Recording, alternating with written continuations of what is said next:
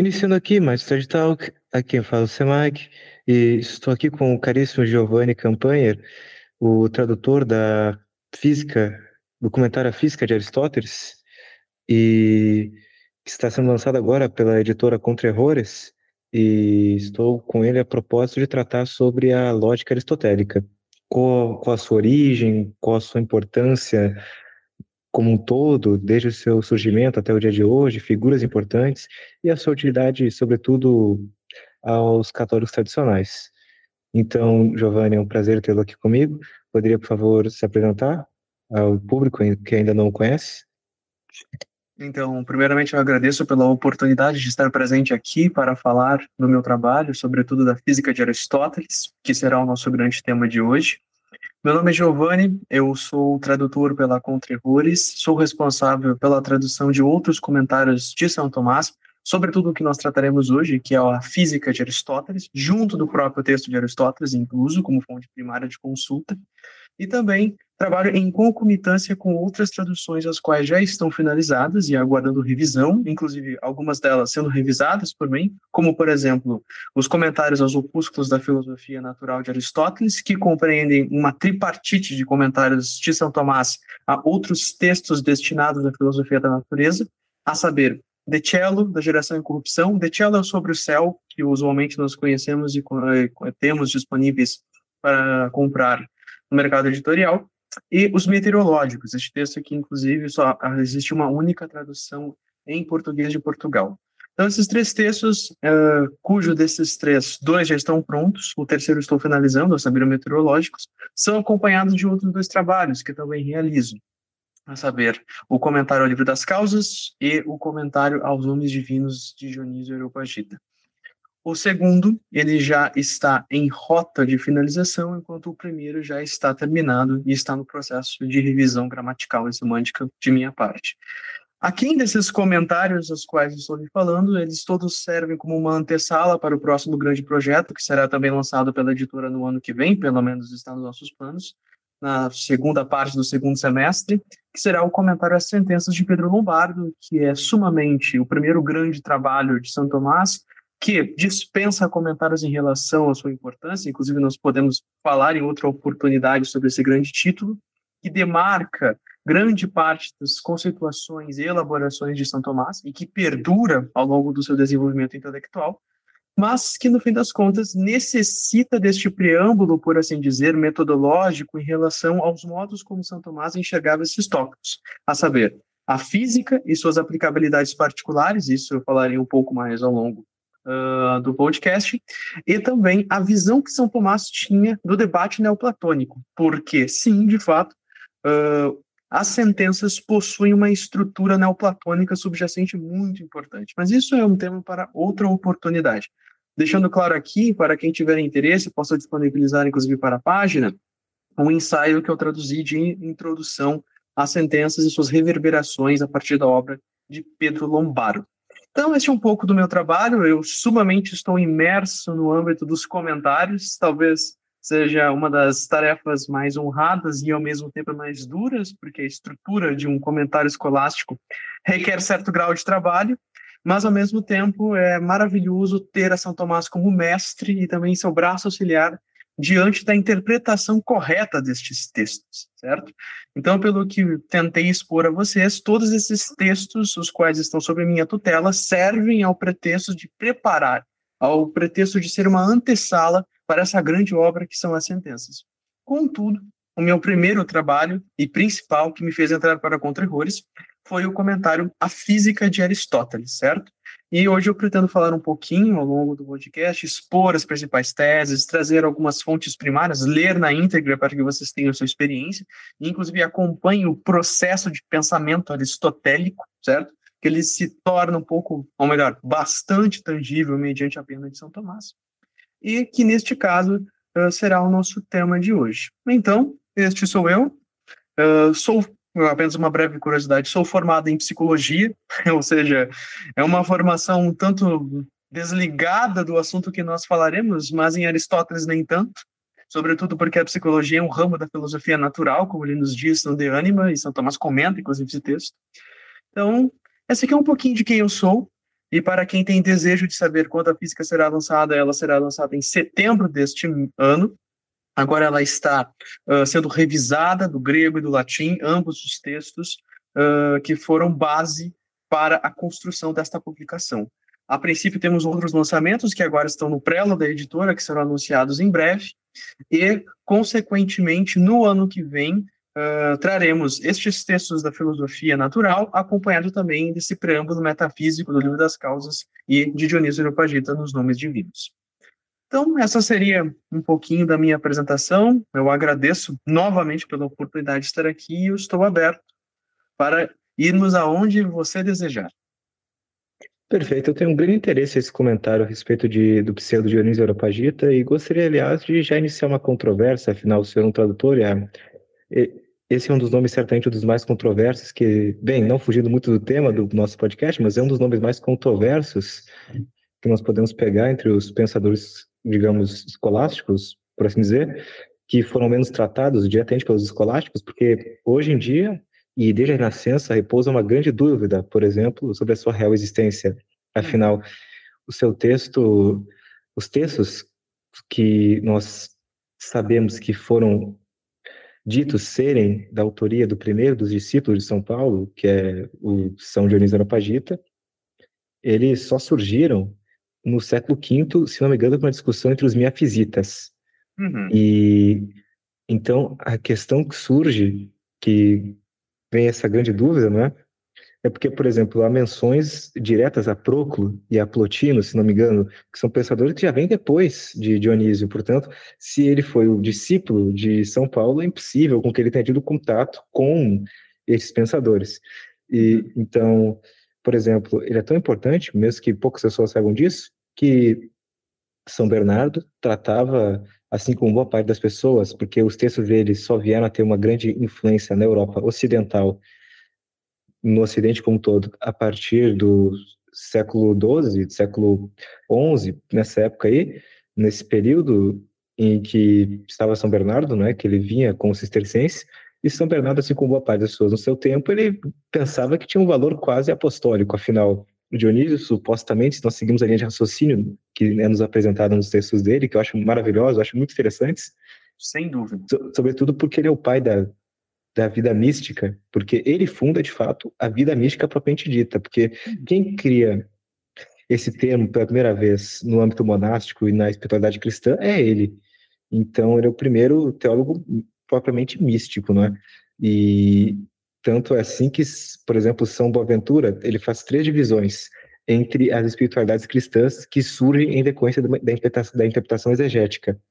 Há, por exemplo, os moralistas, em que ele encabeça São Gregório Magno, há depois os, os da que vão sobretudo a prefiguração bíblica, que seria no caso os tipos bíblicos, queria que ele coloca em, em primeiro lugar, como não poderia ser diferente, Santo Agostinho, e em terceiro que ele fala dos místicos, os espirituais, e ele coloca São Dionísio, Ricardo e Hugo de São Vítor, que foram seus alunos mais proeminentes. Né?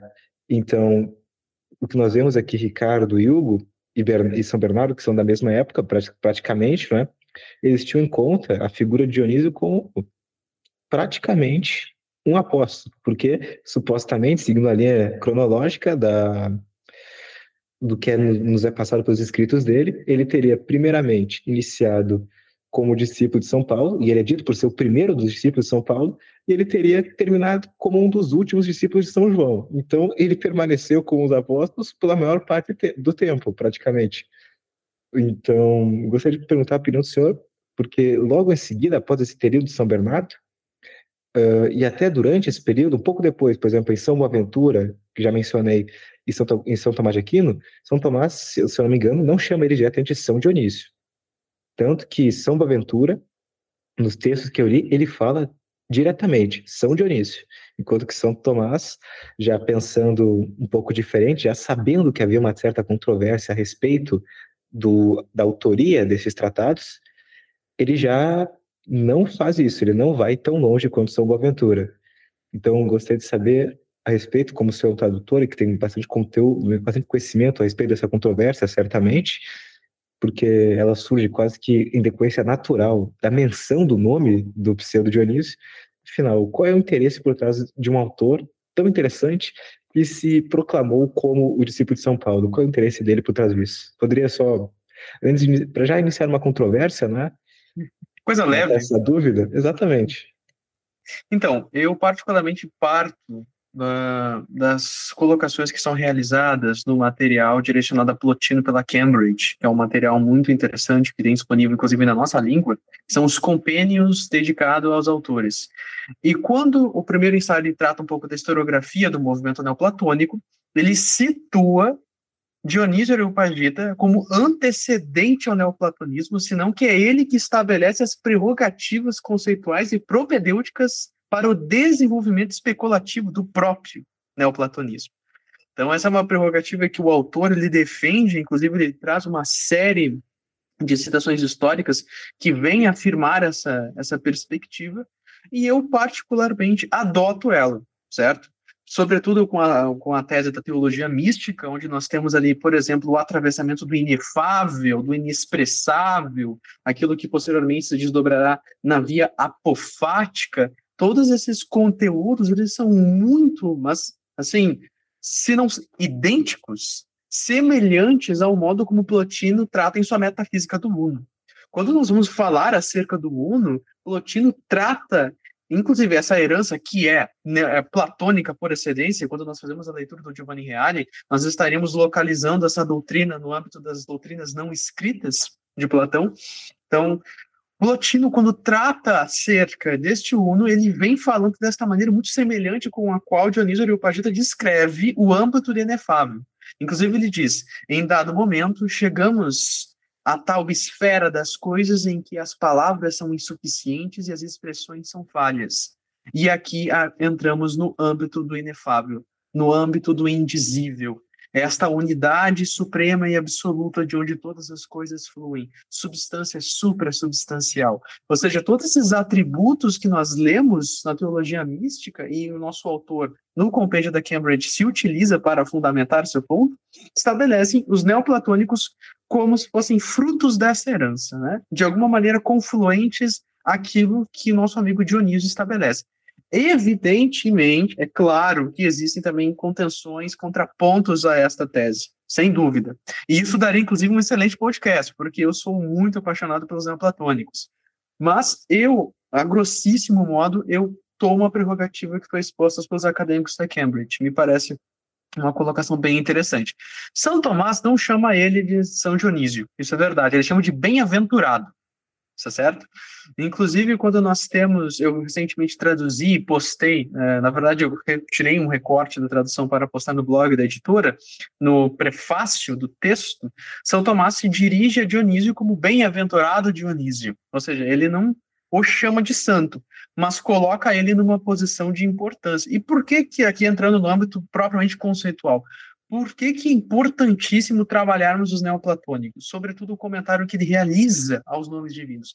Porque a doutrina da participação do ser é sumamente definida a partir desta obra porque aqui ele fala sobre como as coisas participam do ser, como Deus, ele não participa, senão que é ele que sustenta o ser pelo qual as coisas participam, que ele indiretamente é a causa de todas as coisas, porque todas as coisas, quanto são, participam do ato de ser. Se o ato de ser é causado por Deus, consequentemente, indiretamente, essa coisa é causada por Deus enquanto causa remota.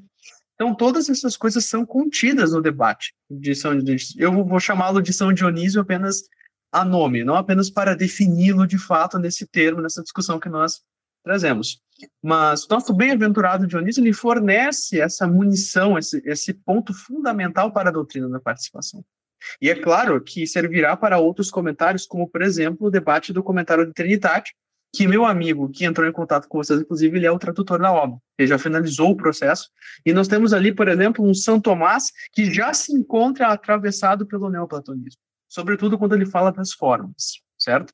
Ele define as formas, por exemplo, como certa participação num ato puro de Deus encarnado na matéria, certo? Que em grego nós estaremos aqui falando do paradigma, né, da causa exemplar de todas as coisas. Então, nesse sentido, nós entramos aqui numa seara brilhante da metafísica, certo?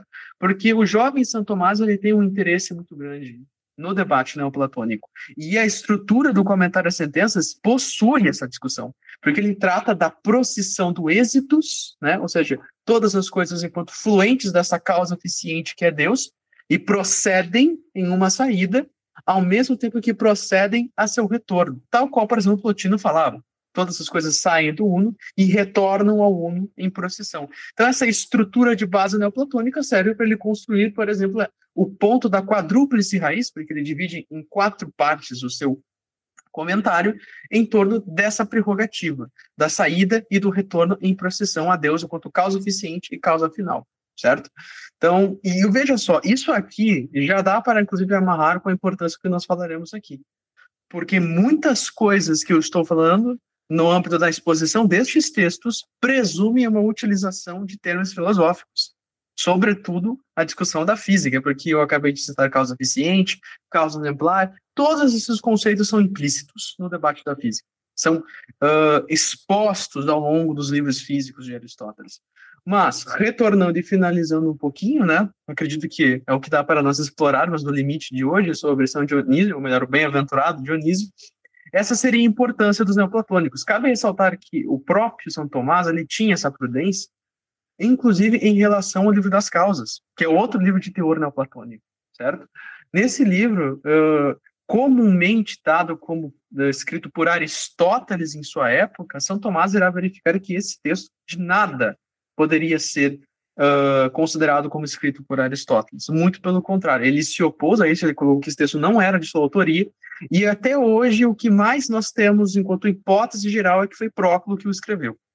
Porque se você, por exemplo, pega o comentário ao Timeu de Próculo, que é um trabalho excelentíssimo, você vai verificar que, por exemplo, uh, as cinco causas que ele elabora em torno do uno em relação com a causa eficiente perfeita que é o Timeu, estão de alguma maneira implícitas naquilo que nós temos no livro das causas certo?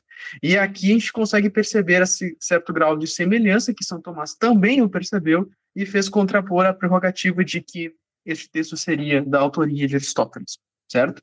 Então, por que os neoplatônicos? Porque os neoplatônicos, primeiro, eles fazem parte da síntese tomista, são um ponto importante em sua doutrina metafísica, e seu primeiro grande trabalho, sua primeira grande suma, possui essa estrutura de base neoplatônica, inclusive colocando a Cristo como essa grande causa exemplar, essa forma na qual todas as coisas foram criadas e para a qual tudo quanto foi criado, certo?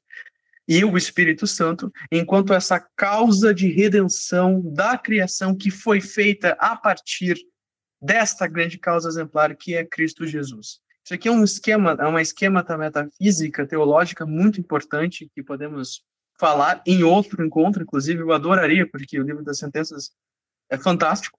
Nós falaremos aqui sobre horas sobre ele, uh, ou melhor, durante horas sobre ele. Mas, a princípio, seria isso que eu gostaria de trazer sobre os neoplatônicos. Hum, perfeito. Acho muito importante e agradeço a resposta.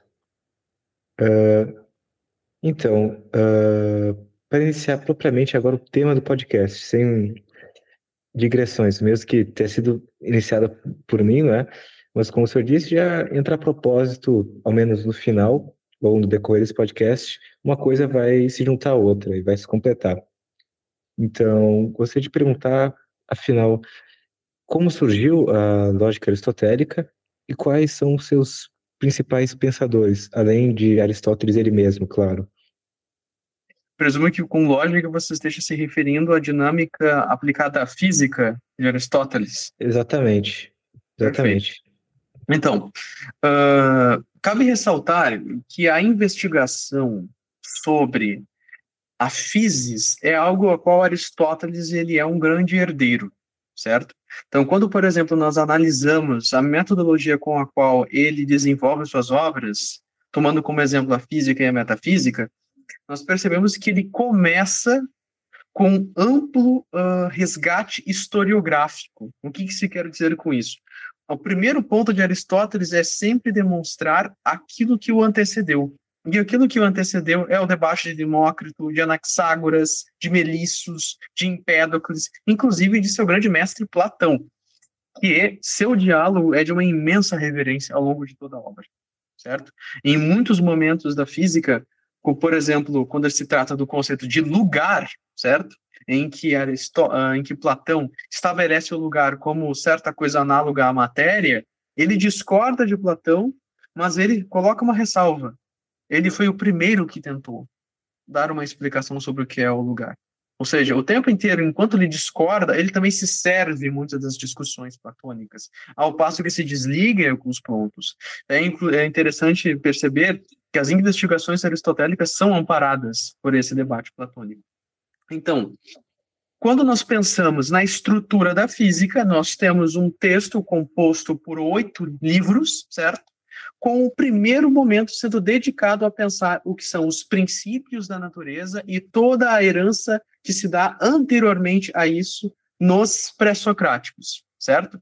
Então, como nós podemos estabelecer essa relação entre Aristóteles e os pré-socráticos? É que os pré-socráticos, eles estavam em busca de uma investigação que tinha como finalidade a arquê das coisas. E geralmente a arquê destes uh, autores eram reduzidas a entes determinados materiais. É assim mesmo, inclusive, o próprio Aristóteles chama na geração e corrupção.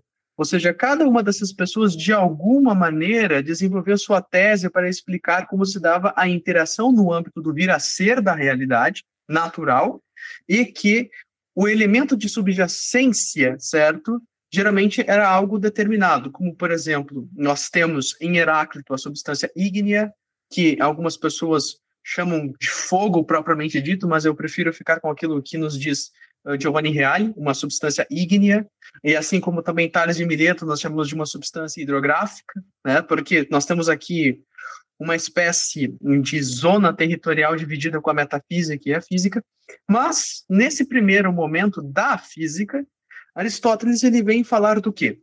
Ele vem falar sobre as posições de Anaxágoras, de Demócrito e de Melisso, certo? E quais que são essas três posições? Enquanto, é claro, Empédocles, certo? Empédocles, inclusive, é o autor que postula os quatro elementos, em dado momento, Aristóteles ele tem uma grande admiração por Empédocles, porque ele reduz, ele consegue determinar um número finito de princípios. Cabe ressaltar que para Aristóteles, um número finito de princípios é sempre preferível a um número infinito de princípios, que é o caso de Anaxágoras. Anaxágoras ele postulava um número infinito de princípios, no qual todas as coisas no início de tudo, estavam reunidas em um grande todo que posteriormente foi separado tal qual fosse uma peneira pelo nous. O nous é o intelecto de Anaxágoras, certo? O intelecto ordenador de Anaxágoras. Enquanto Empédocles, ele falava que todas as coisas no início, elas estavam como partes separadas, disformes, hum, de maneira desconectada. Ou seja, ele cita um exemplo: nós tínhamos, por exemplo, a perna de um homem, o tronco de um cavalo e a cabeça de um bode, por exemplo.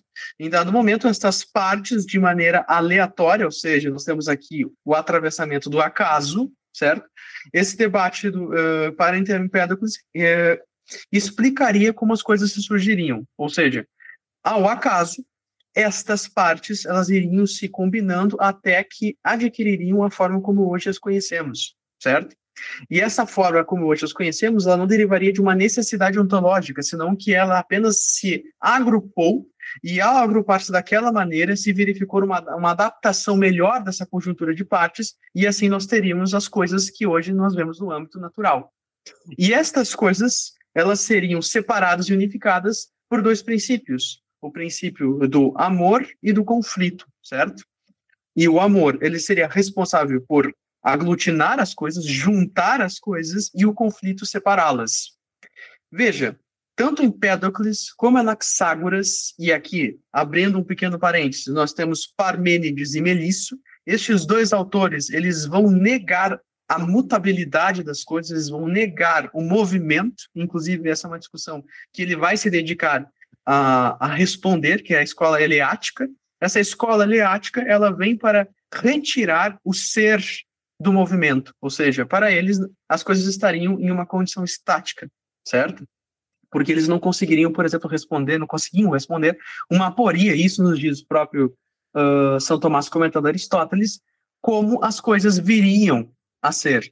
Porque, por exemplo, se nós presumíssemos que uma coisa viria a ser de algo que não é em ato, por exemplo, para eles aquilo que não é em ato seria não ser, e consequentemente uma coisa vir do não ser seria absurdo. E tomando-se como princípio que algo uh, algo viria a ser de algo que já é, veja, esta coisa já é. Então, para eles não seria possível que elas pudessem gerar alguma coisa nessa mesma condição. Então, esse ponto é o que Aristóteles ele vai herdar. Ele vai chegar diante desse debate e vai ver estas posições. Só que, o que, que fica explícito aqui? E que Aristóteles percebeu? Que em dado momento, estas pessoas, por mais que discordassem quanto à explicação da, de como as coisas se davam, elas trabalhavam com princípios opostos. Ou seja, elas trabalhavam com termos que eram opostos e que mediavam toda a condição da mudança. É claro, não no âmbito da escola eleática. Estamos aqui falando de Anaxágoras, de Empédocles. Merisso era mais radical, ele negava a existência do movimento. E toda a primeira parte da, da física é dedicada a responder esses autores. Então, o que Aristóteles percebeu é que as mudanças, as modificações, as mutações das coisas, elas tinham, primeiramente, termos opostos que iam de um termo inicial a um termo final, e estas coisas tinham algo enquanto substrato de inerência condicional e que estava ali, subsistindo nesse processo de mudança de um termo a outro. É isto que ele percebeu de comum em todos os autores que lhe antecederam. E, evidentemente, ao discordar desses autores, certo? Ele pretende dar uma resposta sobre isso. E é aqui que começa a grande discussão da física. Quais são os princípios gerais da física? Ou melhor, quais são os princípios gerais dos entes da natureza, que ele chamará de ente móvel. Está certo? Então, é mais ou menos este é o contexto em que Aristóteles se encontra quando ele começa a escrever sobre a física e de onde parte suas investigações. Perfeito. Nós vemos que é um assunto extremamente interessante, porque toca diretamente nas primeiras discussões a respeito do ser, e que é a matéria mais rica a ser estudada. Então, nós temos uma concepção muito certa de que, por exemplo, todos somos, na realidade, entes, porque ser mesmo, propriamente, é só Deus, porque nós somos todos movidos, enquanto Deus é o único que não é movido.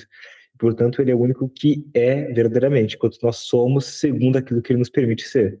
Então, tanto que, por exemplo, quando São Tomás, se não me engano, fala a respeito do pecado mortal, ele fala que nós estamos presos na nossa própria iniquidade.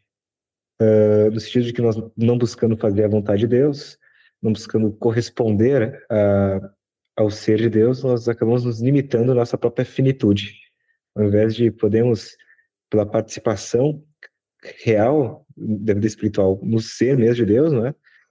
nós acabamos, por causa do pecado mortal, perdendo todas essas possibilidades, que é a vida da graça, que é aquilo que ela nos permite, que é essa vida verdadeiramente divina, e que, pelo pecado mortal, por exemplo, nós ficamos presos à nossa própria finitude e acabamos perdendo o contato com o infinito, que é Deus. Então, Perfeito.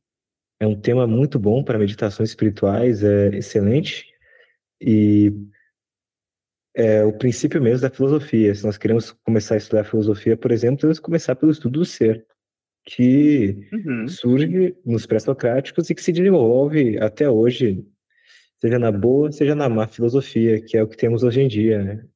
em todos os lugares. E que o livro vem justamente a propósito de combater, dando ordem essa linha de pensamento dos antigos e colocando no seu devido lugar, com as melhores conclusões, segundo São Tomás de Aquino, do que nós podemos pensar a respeito dos antigos e que nós podemos concluir sobre eles, afinal.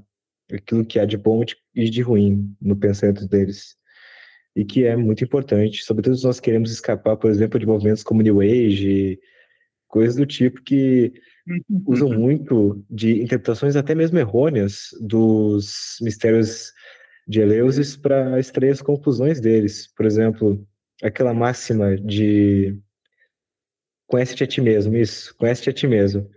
Mas a interpretação original é conhece-te a ti mesmo, sabe que você não é nada. Tanto que nós vemos, por exemplo, que há um momento interessante na Odisseia de Homero, em que Ulisses, ou ele está lá e como é uma conquista espiritual do homem em busca do domínio da sua própria alma, tanto que ele no final da obra ele volta a ser o rei propriamente da ilha, né? E ele consegue voltar à sua relação com a sua esposa, que é a Penélope, que nada mais é do que bem. Há várias interpretações, né? Mas essa é mais mais comum, não é?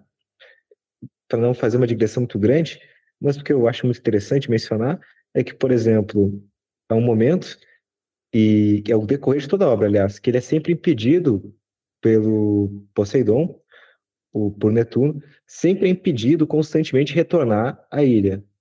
E o mar, as paixões, tudo mais, esse movimento, as tribulações da vida, é o que impede, por assim dizer, o homem de dominar a sua própria alma. Então ele deve necessariamente enfrentá-la para conseguir obter esse domínio. Esse é o desafio do protagonista com essa divindade, por assim dizer. Mas tem um momento muito interessante nesse, nesse, nesse diálogo, num dos diálogos da obra, em que ele chega e fala diretamente a Ulisses, que está chorando em frente à praia, que ele gostaria muito de retornar à sua casa, a Ítaca, e ele não consegue. Então, ele vai lá e fala: Então, você não entende, mas. Parafraseando, né? Você não entende, mas você nunca conseguirá retornar à sua ilha enquanto você não souber que o homem não é nada sem os deuses. Então, dá para ver ressoando esse tipo de pensamento, que é uma máxima muito interessante, que é usada até mesmo por muitos autores católicos, da piedade católica, que é do conhecimento de si mesmo, conhecimento do ser, que vem o conhecimento de Deus. Uma coisa vem em decorrência da outra, só que o conhecimento do ser ele naturalmente leva a nós reconhecermos que nós de fato não somos nada, que a matéria realmente ela é boa, é um bem, mas que ela é quase, em comparação aos bens espirituais, o não ser. De Perfeito. tão grande que é o valor e, é, e o abismo que há entre os, entre os bens espirituais e os bens materiais. É quase como se a matéria fosse o não ser, porque na vida espiritual, quanto mais espiritual é uma coisa, mais real ela é. Quanto mais espiritual, mais ela é, porque ela está em maior proximidade com Deus. E se ela está em maior proximidade com Deus, mais ela, na participação do ser de Deus, é de verdade. Então, tema muito vasto, muito interessante, que vai nos ajudar Pode parecer que não, mas vai nos ajudar de fato a fugir de todos esses movimentos estranhos que ficam interpretando todas as coisas descabidas, como conhece a ti mesmo, sabe que você é Deus. Não, não entende que o coisa mais chifre que existe, que é só o que é na internet, pode pesquisar. Então, tá aí uma atividade bem prática do livro, ao menos ao meu ver. Que vai purificar a nossa visão a respeito do que nós podemos pensar sobre todos esses autores antigos. Enfim, continuando aqui, o senhor poderia dar, como já entrei nesse tema, alguma utilidade prática uh, sobre a leitura mesmo do livro, além daquelas que já mencionei? Um interesse Bem, por trás na, no tema e na aquisição mesmo desses tomos, para valorizar bem, o trabalho? Uh, para responder essa pergunta, Primeiramente, eu pretendo realizar uma breve exposição da problemática em torno de por que retornarmos a este livro, um pouco também das suas narrativas, que são implícitas, e essa resposta ela vai ficar mais completa à medida que nós formos avançando nos conteúdos do texto em si. Porque, acreditem, é um manancial, certo? Eu gostaria muito de chegar aqui e dizer para vocês que eu vou conseguir esgotar os temas. Estaria eles mentindo. Primeiro, porque para essa tarefa hercúlea nós precisaríamos de dias e dias expondo o texto, e ao mesmo tempo eu quero que vocês tenham essa experiência com o texto. Então, a minha função hoje será apresentar os motivos pelos quais ler este texto. Está certo? Então, pegando esta pergunta que você trouxe como chave, é importante pensarmos a física de Aristóteles sobre um contexto. Qual que é o contexto que nós temos hoje em relação a esta obra? Primeiro, porque a física de Aristóteles, como afirma muito bem o professor Carlos Nogueira, ela foi vítima de narrativas que estabeleceram sobre ela uma mácula. E qual que é essa mácula? Que ela, em tese, foi submetida pela mecânica clássica, sobretudo com Newton, ao esquecimento e que as formulações ali estabelecidas já não possuem mais nenhum tipo de importância ou relevância no debate da física moderna, ou que se convencionou a chamar deste modo, certo? Neste âmbito tão importante do, uh, do debate sobre a cosmologia. Consequentemente, o que, que acontece? Quando nós pensamos na obra de Aristóteles, tende se tomar como premissa que a física, ou sobre a física, ela trata sobre dinâmicas generalíssimas sobre a estrutura da natureza em sua correlação com o ente móvel, o movimento e as causas que são intrínsecas à realidade natural. Ou seja, nós estamos aqui falando sobre um estofo, uma propedêutica especulativa, filosófica, que tem como fundamento estabelecer conceituações basilares para a investigação acerca dos fenômenos da natureza. Ou seja, o que, sobretudo, caiu foi a sua aplicabilidade particular, ou seja, as formulações cosmológicas aristotélicas, infelizmente, em grande parte, elas caíram com os avanços da física moderna, como, por exemplo, algumas teses correlacionadas à própria dinâmica do lugar, como, por exemplo, a discussão sobre os lugares naturais, ela foi submetida e foi substituída pelo debate da força gravitacional, porque, evidentemente, o, o fato empírico demonstrado por Isaac Newton em suas prerrogativas retiraram o, o estatuto de validação, e isso acabou caducando esta parte da tese.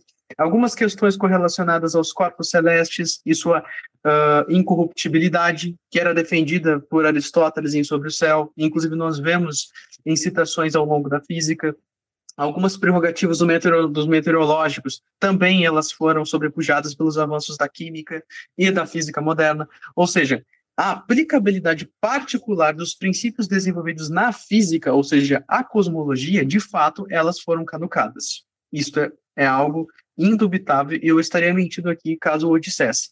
Evidentemente, isso não implica, por exemplo, a total dissolução da importância, porque nós temos algumas questões ainda correlacionadas à estrutura da realidade natural que são debatidas como propedêutica nessas mesmas cosmologias caducadas, que ainda podem servir de algum tipo de preceito investigativo.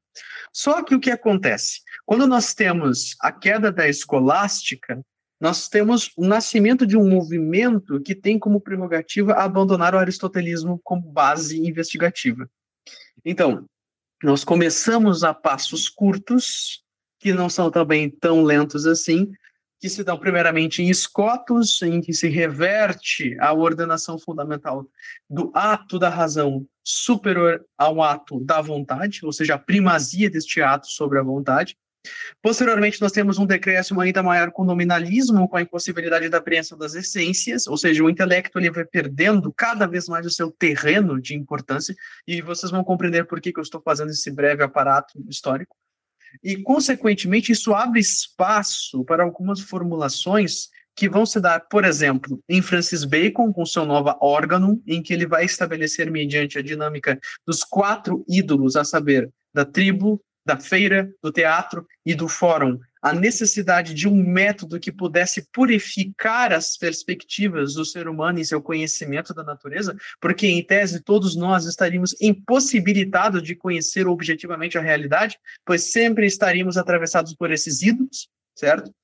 E, consequentemente, ele estabelece a necessidade de observação e de controle de campo para operação metodológica, certo? E isso é algo que Francis Bacon deixa muito claro. Todos os primeiros corolários, inclusive, que ele escreve em seu Nova Órgão, que é uma prepotência estúpida, quando você pensa Nova Órgão, ele está pretendendo construir um novo livro da ciência, de fato, porque o órgão é um livro que expõe o método científico aristotélico, ele começa com uma série de sofismas né, e de ataques contra conceitos fundamentais de Aristóteles, como, por exemplo, da geração e corrupção, os conceitos de movimento, os conceitos de causa. Evidentemente, você percebe que ele não domina esses conceitos, ele apenas está atacando ídolos, né? está atacando, curiosamente, aquilo que ele pretende estipar, certo? Mas o que ocorre? Ele abre espaço, veja, para uma conotação da experiência humana em que o intelecto, primeiramente, ele não tem capacidade de conhecer a realidade, e segundo, ele precisa estar ordenado a um método. E que aquilo que o ser humano pode conhecer é concomitante com as limitações do próprio método, certo? E então nós desaguamos em um buraco ainda maior que a Descartes, certo? Com seu discurso do método, com suas meditações metafísicas, que são textos fundamentais para entender o pensamento moderno, em que, de repente, ele vai estabelecer a discussão da dúvida hiperbólica, ele vai abandonar deliberadamente 1.300 anos de fundamentação filosófica, começará do zero, ele irá adulterar uma série de conceitos aristotélicos, sobretudo da substância, que é um dos corações do debate aristotélico, está certo? E vai estabelecer as regras deste método.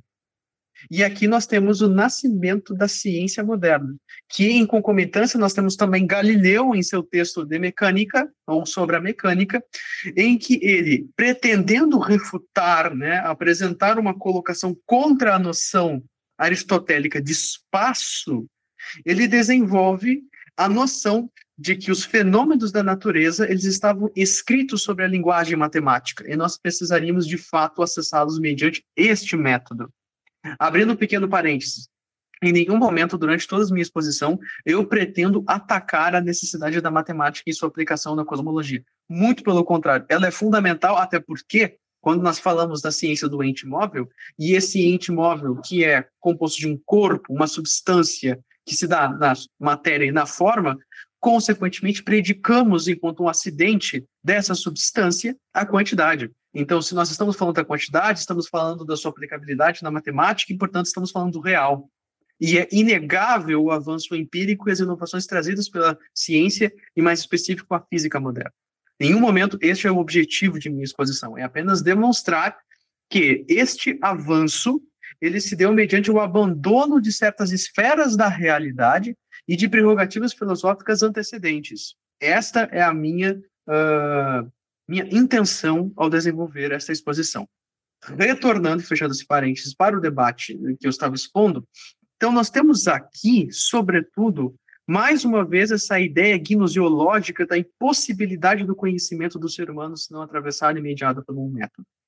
E isso, evidentemente, vai abrir uma fissura na experiência humana, que nós teremos a grande disputa entre os empiristas e os racionalistas, que vão fazer esse dualismo, essa antinomia em relação à experiência que na realidade não existe e que vai gerar uma série de quimeras. Então, de um lado, nós teremos John Locke, teremos David Hume com seu sensualismo exasperado, teremos as loucuras de George Berkeley, certo? E do outro lado, nós temos, por exemplo, os racionalistas com Descartes, com Spinoza e as suas loucuras e formulações teológicas que só conseguem convencer quem não conhece o que nós falaremos hoje, certo? sobretudo no debate metafísico. E teremos também, evidentemente, Leibniz como um dos grandes expoentes do racionalismo. Este aqui eu costumo falar com certo grau de carinho, porque ele defende a necessidade do retorno aristotélico no debate da física moderna. Inclusive, a sua colocação de que todo físico que pretenda fazer física necessita arrojar tanto o novo quanto o velho, ou seja, o mecanicismo, a aplicabilidade da matemática no âmbito empírico da física, e também a discussão do velho, ou seja, a filosofia da natureza aristotélica, seriam condições para o desenvolvimento de uma verdadeira física. Ele defendeu isso ao longo de toda a sua obra, está certo? Então, aqui eu também quero deixar claro que quando a modernidade ela advém, não vai ser um movimento unívoco em relação ao pensamento aristotélico, muito pelo contrário. Essa discussão que geralmente nos, nos são passadas nos manuais de filosofia, o Aristóteles ele não foi simplesmente banido, embora que toda filosofia uh, moderna tenha como prerrogativa certa negação desta filosofia aristotélica. Mas alguns autores ainda subsistiram defendendo as, as prerrogativas conceituais aristotélicas e, e Leibniz é um destes. Né? Então, devido à inspiração, inclusive, desta fala que ele nos traz, eu comecei o processo de tradução da física. Mas, retornando, nós percebemos que toda essa questão ela vai desaguando nas escolas subsequentes. Né? Nós teremos, por exemplo, o kantismo, nós teremos o hegelianismo, nós teremos a fenomenologia. Todos esses debates, eles estão em torno de algo que era propedêutico e, ao mesmo tempo, não era matéria de discussão primária, por exemplo, na escolástica, com toda a profundidade e redução da experiência que se dá ao longo dos modernos, mas que, ao mesmo tempo, vai deixar uma herança. E qual que é essa herança? Que o conhecimento da natureza, ele precisa necessariamente estar colocado sobre dois pilares. E quais são esses dois pilares: o parâmetro sensível empírico observacional e o parâmetro dedutivo matemático. Ou seja, para nós compreendermos a linguagem da realidade natural, nós podemos e necessitamos apenas mediante métodos que tenham essas duas prerrogativas. E, consequentemente, nesse movimento, nós deixamos para trás alguns aspectos das, da realidade que diz, por exemplo, a dinâmica qualitativa das coisas, certo? Até propriamente o desligamento de propedêuticas conceituais filosóficas que fornecem um estofo pelo qual se interpreta e se analisa o dado observado no campo da física moderna. Ou seja, eu gosto de dar um exemplo muito interessante. Quando nós falamos, por exemplo, sobre a noção de espaço de Galileu e a noção de espaço de Isaac Newton, nós estamos falando de uma conceituação a priori que coloca o espaço como um vazio, está certo? Ou como propriamente Isaac Newton nos fala, um vazio absoluto, contra o qual, inclusive, o próprio Leibniz irá se opor. Mas o que, que está dito aqui? Que a conceituação sobre o espaço sobretudo quando nós pensamos nesses dois autores, presume uma concepção que é contra, por exemplo, a conceituação aristotélica de espaço, que presume este enquanto coextensivo ao ente, e, consequentemente, ele não poderia ser um nada absoluto, porque isto, como propriamente nos, diz São Tomás, a natureza repugna o vazio, certo? Não existe, por exemplo, espaçamentos que são dotados de não ser, certo? É isso, inclusive, o que significa o vazio em Aristóteles. E para ele isso implicaria uma série de aporias. Então, a conceituação de Aristóteles em relação ao espaço é essa coextensividade entitativa em relação às coisas, nos quais o espaço seria essa conjuntura de tudo que pode ocupar um lugar, certo? Visto que nós temos essa coextensividade entitativa. E devido a essa condição, nós pensamos um outro ponto fundamental de Aristóteles, é que tudo quanto se move é movido por outro. Porque a coisa que se move possui em si algo que ele chama de potência motora, que é a condição de uma qualidade passiva, por assim dizer, que é essa potência intrínseca de todo móvel receber de seu motor um movimento que não lhe é intrínseco. E, consequentemente, nesse ato da paixão e da ação, duas categorias aristotélicas, nós temos aqui a condição do movimento. Tá certo? Que o próprio Aristóteles nos fala que é um ato unificado da ação e da paixão, e se diferencia apenas do modo como o motor se relaciona com o móvel, certo? Então, veja, a gente tem aqui uma conceituação do que seria o espaço e um movimento que é consequente dessa mesma conceituação, em detrimento, por exemplo, do que Isaac Newton vai dizer que, como as duas coisas estão suspensas em um espaço vazio, então o princípio do movimento teria de vir per se, ou seja, ele teria de partir do próprio móvel, visto que não haveria nada agindo diretamente sobre ele. E isso nós estamos falando no plano ideal das formulações acerca do espaço, porque nós estamos estabelecendo prerrogativas matemáticas que subjazem a essa condição. Né? Então, veja, Aqui está um, um, exemplo clássico do que estou tentando expor a vocês que nos escutam agora. O conceito filosófico ele é propedêutico e fundamental para a interpretação, a formulação e o modo como você enxerga os dados observados e também a própria dinâmica de como esses dados estão dispostos no todo em relação ao ser da natureza. E por que que eu estou expondo tudo isso a vocês? Porque, como nos diz o uh, Jacques Maritain, que é um autor que ele, inclusive, tem um texto direcionado à ciência da natureza, ele fala que há dois modos de nós pensarmos a realidade física natural. E quais são esses dois modos de pensarmos a realidade física natural? A primeira, ele chama de uma, um ponto de uma prerrogativa ontológica, e a segunda, uma prerrogativa empiriológica, o espaço temporal. O que, que se quer dizer com isso? No que diz respeito à ontologia da natureza, nós estamos falando de uma observação balizada pela experiência das coisas que são imediatamente dispostas. E, consequentemente, a partir dessas coisas que são imediatamente dispostas, nós realizamos um exercício de abstração, um exercício de conhecimento dessas mesmas coisas e elaboramos conceitos na medida do possível que compreendam a universalidade dessa realidade, certo? Ou seja, do âmbito natural. E é isto que trata a física de Aristóteles.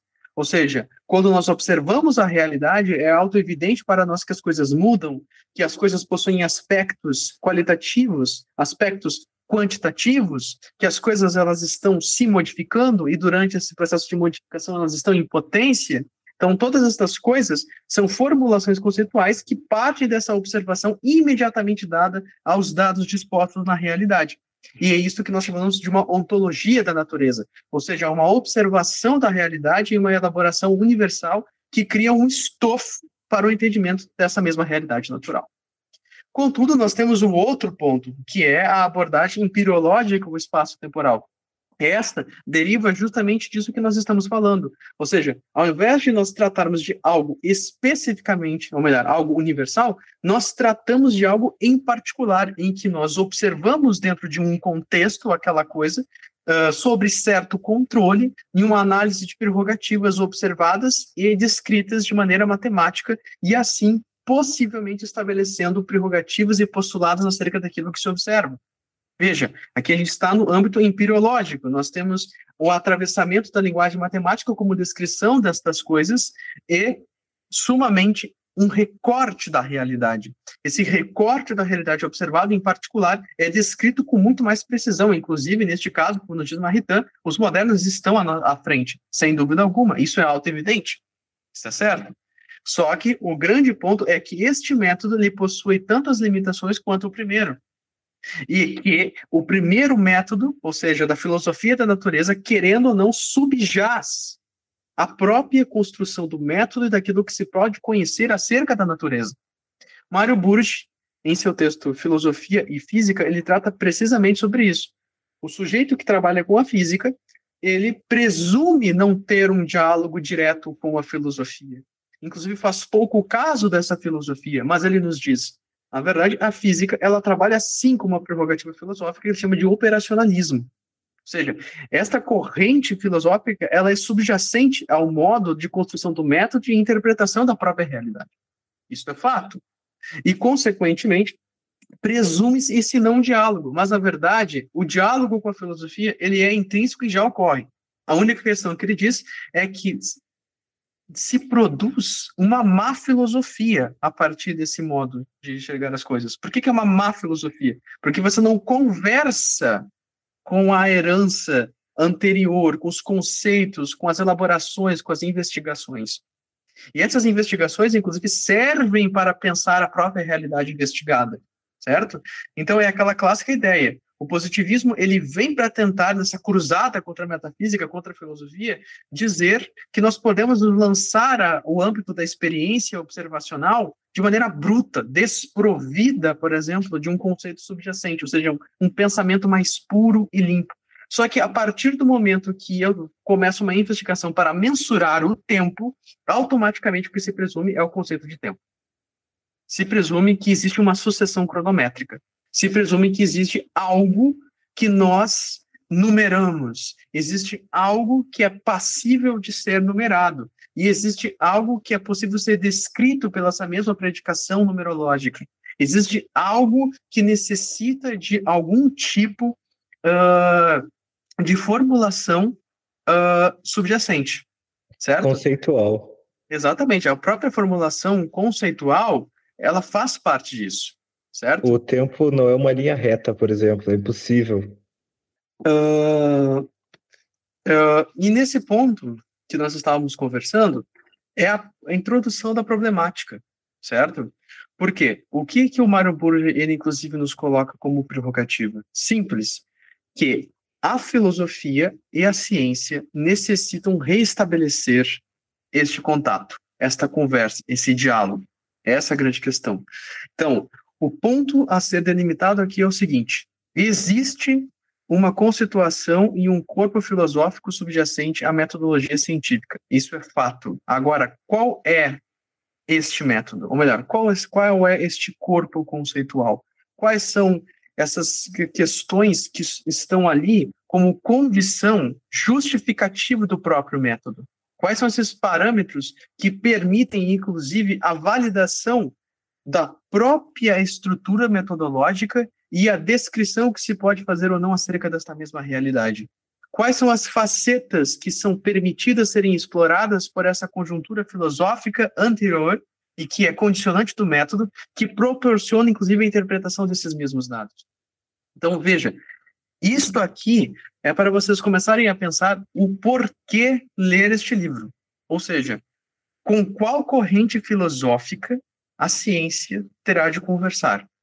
E quais são os limites desse mesmo método? Porque o próprio livro aqui trazido pelo Jacques Maritain, citado pelo Henri Gardelli, ele nos diz que a ideia é encontrar este meio termo em que se presuma os limites de cada um dos métodos, de tal maneira a se conversar e estabelecer essa unicidade. Algo que, por exemplo, para os escolásticos, sobretudo para os antigos, mas aqui tratando dos escolásticos, era algo intrínseco. Ou seja, a formulação filosófica, ela era não apenas contínua com aquilo que se trazia no campo científico, como também era condição dessa mesma investigação e já se colocava a priori todos os limites possíveis do método baseado nesses conceitos.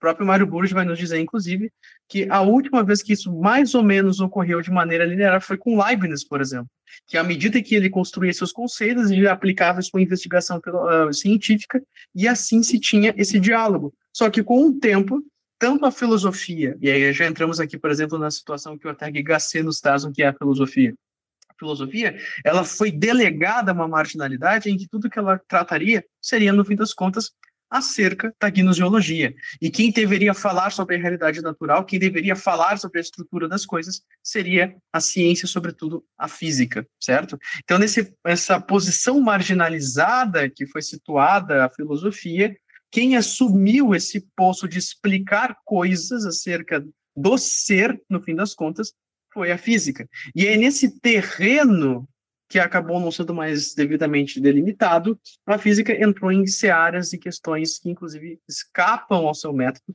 escapam ao seu sujeito, até porque, por exemplo, estabelecer o sujeito de uma ciência, estabelecer o, sujeito de uma investigação, presume uma elaboração filosófica na qual o método ele se adequa à natureza, à quantidade ou à essência do sujeito ali estabelecido está certo? Então, por exemplo, eventualmente, quando se tenta ter esse diálogo entre metafísica, entre ciência, não se aceita certas colocações da própria metafísica, por quê? Porque o terreno da ciência não toma como prerrogativa o fato de que a aplicabilidade do sujeito é que determina os limites do próprio escopo investigativo. E, com isso, toda a ordem conceitual subjacente ao próprio sujeito e ao método. Então, isso aqui é uma grande questão importante para pensarmos, porque não se trata de uma cruzada contra a ciência, não se trata de uma cruzada contra a física moderna. Se trata em um modo de encontrar o diálogo, como unificar essas duas coisas, como podemos conversar nessa dinâmica. E, evidentemente, a partir da corrente filosófica estabelecida, reformarmos alguns conceitos, inclusive, porque esses conceitos eles presumem uma interpretação filosófica. Isto é fato. Está certo? Tanto é assim, Giovanni, se me permite, claro. que não há de fato um, uh, o vazio. Então, quando deixamos de. Né, quando a filosofia, com, na, boa filosofia, deixa de ocupar esse espaço, não, não ficará um vazio, mas algo tomará o seu lugar. Nós vemos que Leibniz ele tinha de fato um esforço hercúleo ao fazer isso, tanto que era um dos únicos dessa época que fazia isso, porque já tinha entrado em desuso esse tipo de método, porque, em primeiro lugar, ele era um polímata. Então, ele era um filósofo, era um físico, era um cientista, era um químico, algo que é muito difícil de ser na prática, um em um milhão, verdadeiramente, né? Mas nós vemos que hoje em dia, com que é, por exemplo, algo muito óbvio, que nós vemos, não precisa nem uh, uh, estudos de caso, não precisa pegar revistas como a Science, nem ler artigos propriamente de experimentação e, enfim, estudo de caso científico. É só ir no cinema, por exemplo, os filmes da Marvel, coisas bem grosseiras mesmo, mas fica bem evidente que, por exemplo, a, a, a física quântica ela substituiu a metafísica na, na prática.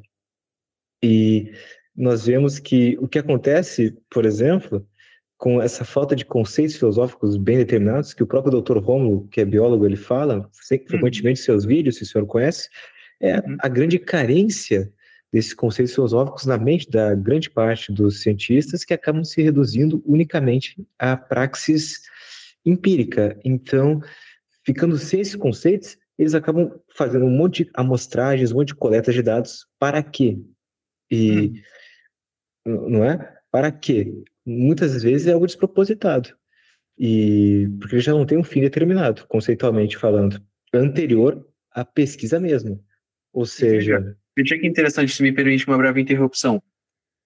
Quando, por exemplo, você tenta dialogar sobre estas questões, por exemplo, nós uh, estamos aqui tratando sobre a condição qualitativa acerca do ente em sua correlação no movimento. Esta condição qualitativa se predica da sua determinação formal, certo? Agora, quando se tem isso como premissa, a primeira pergunta que se faz em objeção a isto é a seguinte: como pode se provar, como pode se estabelecer uma concretude empírica acerca das formas? Está certo? Isso é muito interessante por quê? Porque retorna lá no início do que eu estava falando. Porque antes se tinha como premissa que sim, o intelecto humano conhece a realidade. Ele não apenas conhece a realidade, como ele abstrai a essência das coisas. Ele abstrai a forma das coisas. Nosso intelecto é capaz de fazer isso. E justamente devido a esta condição, o raciocínio dedutivo e indutivo, baseado nas premissas lógicas e intelectivas, tinham fundamentação e autoridade, porque o intelecto humano possuía, de, de fato, uh, vamos dizer assim, estatuto justificativo em relação à realidade. Veja que interessante isso. Então, por isso, quando as pessoas, elas hoje estão atravessadas por aquilo que o Edward Fraser chama de cientificismo, certo? É essa prerrogativa de eu necessito da verificabilidade empírica sensível da coisa, ou pelo menos uma descrição matemática que garanta um grau de certeza matemática, que é aquilo que Descartes tinha como premissa. Uma filosofia que tem como princípio estabelecer um grau de certeza matemática acerca das coisas. Só que a própria condição da realidade não comporta, por exemplo, a matematização de certos elementos, como, por exemplo, a forma. A forma não pode ser predicada de maneira quantitativa senão que se predica dela a qualidade. E a partir disso nós compreendemos que o ente é determinado em sua essência. E, consequentemente, também percebemos que a forma é que determina a essência do ente em relação ao ser. É o ato do composto substancial ao qual a matéria está ordenada. Então, todas essas colocações nós começamos a tomar como preceito nesta tarefa investigativa. E aí, da qualidade nós predicando, nós verificamos as quatro subespécies de qualidade, hábito, disposição, capacidade e incapacidade natural, uh, afeições, uh, forma ou figura. Todas estas coisas nós fazemos de um esforço intelectivo que presume, ou seja, se tem como garantia que eu consigo conhecer isso. Tá certo? Então, por isso, geralmente, quando se vai ter essa discussão, o primeiro tópico colocado em xeque é isso, o gnoseológico está certo? Porque o gnosiológico está implícito no debate epistemológico acerca daquela investigação. Então, uh, é, como o próprio professor ele fala muito bem, inclusive eu sou um grande fã do, do Dr. Rômulo, é isto.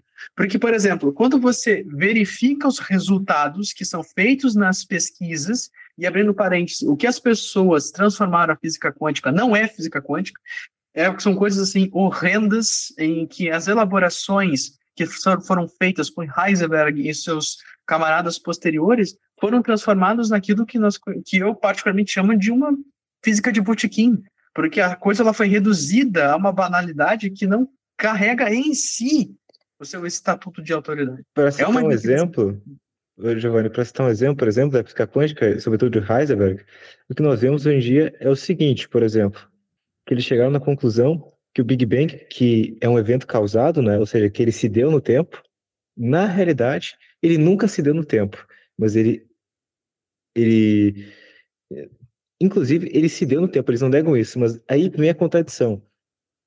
Ele, na realidade, sempre esteve ocorrendo, sempre ocorreu e, e continua sustentando a realidade até hoje. E o que eu acho interessante é que isso vem com a crise pós-Copérnico, porque Copérnico ele admite que uma causa pode ser algo causado, no caso, pode ser causa para todas as coisas, o que é um absurdo. Exatamente. E, tanto que Nietzsche mesmo, na sua conclusão de que Deus não existe, que os homens o mataram, ele fala isso no contexto da discussão da ciência após Copérnico, que admitia que algo causado poderia ser a causa para todas as coisas, o que é uhum. uma contradição absurda, e que é, é, o que nós vemos na física quântica hoje em dia, onde eles basicamente falam que o Big, o Big Bang ele é o primeiro motor na prática, eles só não, não querem admitir isso, e que ele então sempre existiu, continua existindo, está sustentando a realidade, está colocando tudo em movimento, né? E só falta é, uma forma, digamos, é um eufemismo para não dizer que o Big Bang é Deus, a, a grosso modo. E o que eu quero dizer é que essa crise que a gente vê, sobretudo após Copérnico, e que Nietzsche fala até com bastante propriedade, quando ele extrai essa conclusão, é o mais, é o mais óbvio que nós podemos chegar hoje em dia, que é o quê? Após eu admitir que algo causado pode ser a causa para todas as coisas, eu vou matar Deus e eu vou matar toda a realidade que eu possa vir a conhecê-la, por exemplo, em decorrência disso. Que eu acabo entrando, a minha concepção da realidade se torna uma grande contradição ambulante. Uhum. E é só isso que eu gostaria de dizer, que é impossível que nós façamos um avanço, de fato, nessa ciência empírica sem uma noção boa, conceitual, ao menos da boa ciência. Porque, por exemplo, nós podemos evoluir processadores, nós podemos evoluir esse tipo de coisa técnica sem essas noções conceituais, uhum. mais ou menos, né? Nós, porque são coisas que existem de fato, por assim dizer, na realidade, que tudo a base em amostragem e tudo mais, tudo mais, tudo mais mas nós vemos que todas as demais áreas da ciência continuam bem defasadas, que são tantos estudos, tantas coisas para nada. Não tem, de fato, um, um, propósito a princípio, porque eles não têm um objetivo claro desde o, desde o princípio em que eles iniciam esses estudos, eles não têm na mente deles um princípio claro do, do porquê eles estão fazendo isso, para que estão fazendo isso, o que, que eles almejam chegar, o que eles objetivam chegar. E nós vemos que inúmeras campanhas científicas são financiadas para propósitos absurdos e a maioria, é bem dizer, inutilidade, não é? Porque, sobretudo na física quântica, uma absoluta inutilidade. Vamos fazer estudos tentando provar multiversos, vamos fazer estudos tentando provar isso e aquilo. Gasto de dinheiro público. Ah, eu poderia dizer que um dos melhores meios, por exemplo, de desviar dinheiro hoje em dia com um bom pretexto. Aparentemente, um bom pretexto. Mas, enfim, isso não vê o caso. Mas, na prática, as pessoas elas deixam a religião para aderir a outra religião. Para aderir a um. Porque eles acham que através desses estudos eles vão conseguir chegar em tal e tal concepção de que na realidade é o homem que controla a realidade, coisa do tipo, que nada existe sem um homem, ou no total oposto, de que só o que é a natureza, que a natureza é absoluta, que ela engloba o próprio homem, que ela domina o próprio homem, que nós temos apenas de, submeter, de submeter a ela, não é? Uhum. Porque nós perdemos as noções conceituais.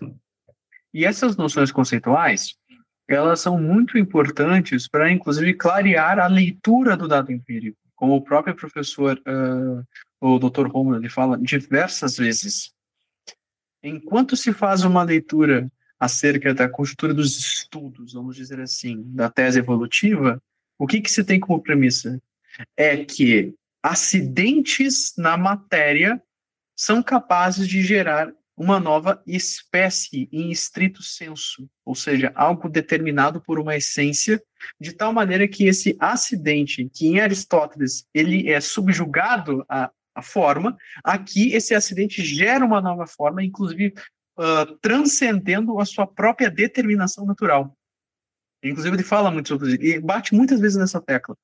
Estas características são apenas desdobramentos acidentais da matéria, que é pura potência para adquirir essa forma acidental. E aqui, em estrito senso, estou falando matéria, mas o termo correto seria sujeito, certo? E nós vamos falar um pouco sobre isso agora. Mas, o que quero dizer com isso nesse breve apanhado? Evidentemente, não há tempo para nós explorarmos as minúcias do método científico e ainda mais as minúcias desse mesmo método aplicado à física, em específico no operacionalismo, né, que é propriamente o que o nosso uh, autor, o Mário Burge, ele nos traz. Eu recomendo a leitura de todos que estão nos escutando agora desse livro para ter uma breve ideia, uma, um amplo escopo acerca deste tema. Então, falamos acerca de conceitos, está certo? Então, quais são os conceitos que nós temos de tomar como prerrogativa para pensarmos a natureza? Partindo do preceito agora, que nós estamos falando de uma ontologia da natureza, e que o intelecto humano, ele possui uma primazia do ato da razão, e nós conseguimos, de fato, inteligir as essências da realidade e, consequentemente, abstrair o que há de real. E não há entre nós uma limitação, certo? No sentido de impossibilidade, aqui dito. Então, agora falando para vocês sobre esses oito livros. Do que, que se trata esses oito livros, perfeito? Então, eu dei um breve resumo para vocês acerca das investigações históricas do primeiro livro. E o primeiro livro ele começa com essa preocupação de definir quais são os princípios da ciência da natureza, porque em Aristóteles, certo? A ciência e a filosofia da natureza, nos antigos essa coisa, elas são contínuas, elas não são fragmentadas. E cabe aqui ressaltar, apenas para colocar um último adágio no tópico anterior, como o próprio uh, Gardner nos fala, aquele que pretende realizar essa conversa entre a ciência moderna e o aristotelismo tem de fazer uma revisão sistemática daquilo que Aristóteles nos trouxe, verificar aquilo que já foi subjugado ao tempo e caducou e atualizar com os conhecimentos novos que nós fomos adquiridos, e com isso construir uma base matemática nova para essas prerrogativas que são estabelecidas, e com isso, respeitando as limitações de cada um dos setores e aspectos da realidade, realizar essa conversa. E esse, inclusive, é o grande objetivo da minha vida. Agora. Se eu tiver oportunidade, pretendo tratar sobre isso em projetos futuros. Mas, retornando agora para o que nós estávamos falando. Toda ciência, pessoal, né, próprio Aristóteles nos diz, necessita de princípios. Isso é uma conjuntura geral. Mas, veja, nós temos uma organização em relação a essas ciências. A física, ela ocupa o terceiro lugar no degrau das ciências especulativas, né, ou as ciências teoréticas, porque logo após nós temos a matemática e após nós temos a metafísica. Essas três disciplinas, elas são trabalhadas em sua relação de abstração com a matéria. Esse é o ponto geral. E como a matéria ela subjaz nessa discussão, nós temos de pensar cada uma dessas disciplinas em sua relação de abstração. Então, portanto, na física, a ciência do ente móvel, certo? Nós vamos entender o que significa. Trata-se daquelas coisas que têm em seu ser, quanto sua definição, a matéria. Na matemática, nós temos já um desligamento da matéria. Por quê? Porque nós temos uma abstração da matéria, que é justamente a quantidade. E nós podemos trabalhar com estas quantidades, que são os números, sem necessariamente implicar na essência do número a matéria. Então, consequentemente, aqui já temos um desligamento da matéria. Na metafísica, nós tratamos de coisas que não possuem a matéria tanto em seu ser quanto em sua definição, senão que é completamente desligada desta matéria e possui um atributo de imobilidade per se. O que se quer dizer com isso? O próprio Giovanni Reale nos coloca.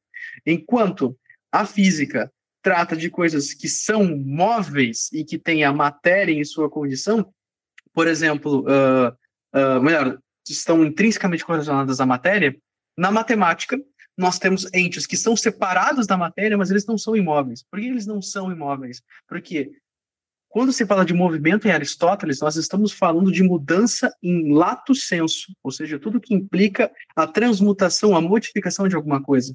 Então, através da adição, da subtração, da divisão, os números eles se transformam. 5 menos 1 é 4. 2 mais 2 é 4. Ou seja, nós temos aqui uma operação em que esses entes eles são influídos dentro de uma conjuntura de fórmula em que eles se modificam e, portanto, eles não são imóveis, porque eles possuem esse estatuto de mutabilidade, inclusive em correlação daquilo que são predicados, que é a matéria. Já na metafísica, nós temos um desligamento per se da própria matéria e as coisas que são ali tratadas são imóveis, ou seja, são imutáveis. E para Aristóteles, nós estamos falando do grande primeiro motor imóvel e as substâncias separadas aquilo que na teologia nós chamamos de anjos, certo? Então, esta é a estrutura geral de diferenciação entre as ciências, perfeito? E nela é que se baliza, por exemplo, a própria divisão acerca dos livros da física. Porque os livros da física, eles não compreendem apenas este que nós estamos falando, senão que eles compreendem uma série de outros textos em que são trabalhados também estas questões relacionadas à matéria. E São Tomás, evidentemente, ele realiza uma divisão destas mesmas matérias segundo sua relação com a matéria, uh, ou melhor, dessas mesmas, uh, dessas mesmas discussões em sua relação com a matéria. E quais são essas, uh, essas matérias em específico que nós vamos trabalhar, ou falar a respeito, no caso? Então, primeiro é a física, certo? Segundo, nós falamos aqui especificamente do ente móvel em absoluto, que nos diz aqui propriamente São Tomás. Este, então, o livro A Física, que é também chamado sobre a física ou do natural ser ouvido, porque foi transmitido aos ouvintes por meio de instrução. O seu sujeito é o ente móvel em sentido absoluto. Não digo, porém, corpo móvel, porque o fato de todo ente móvel ser um corpo está comprovado neste livro. E nenhuma ciência prova seu próprio sujeito.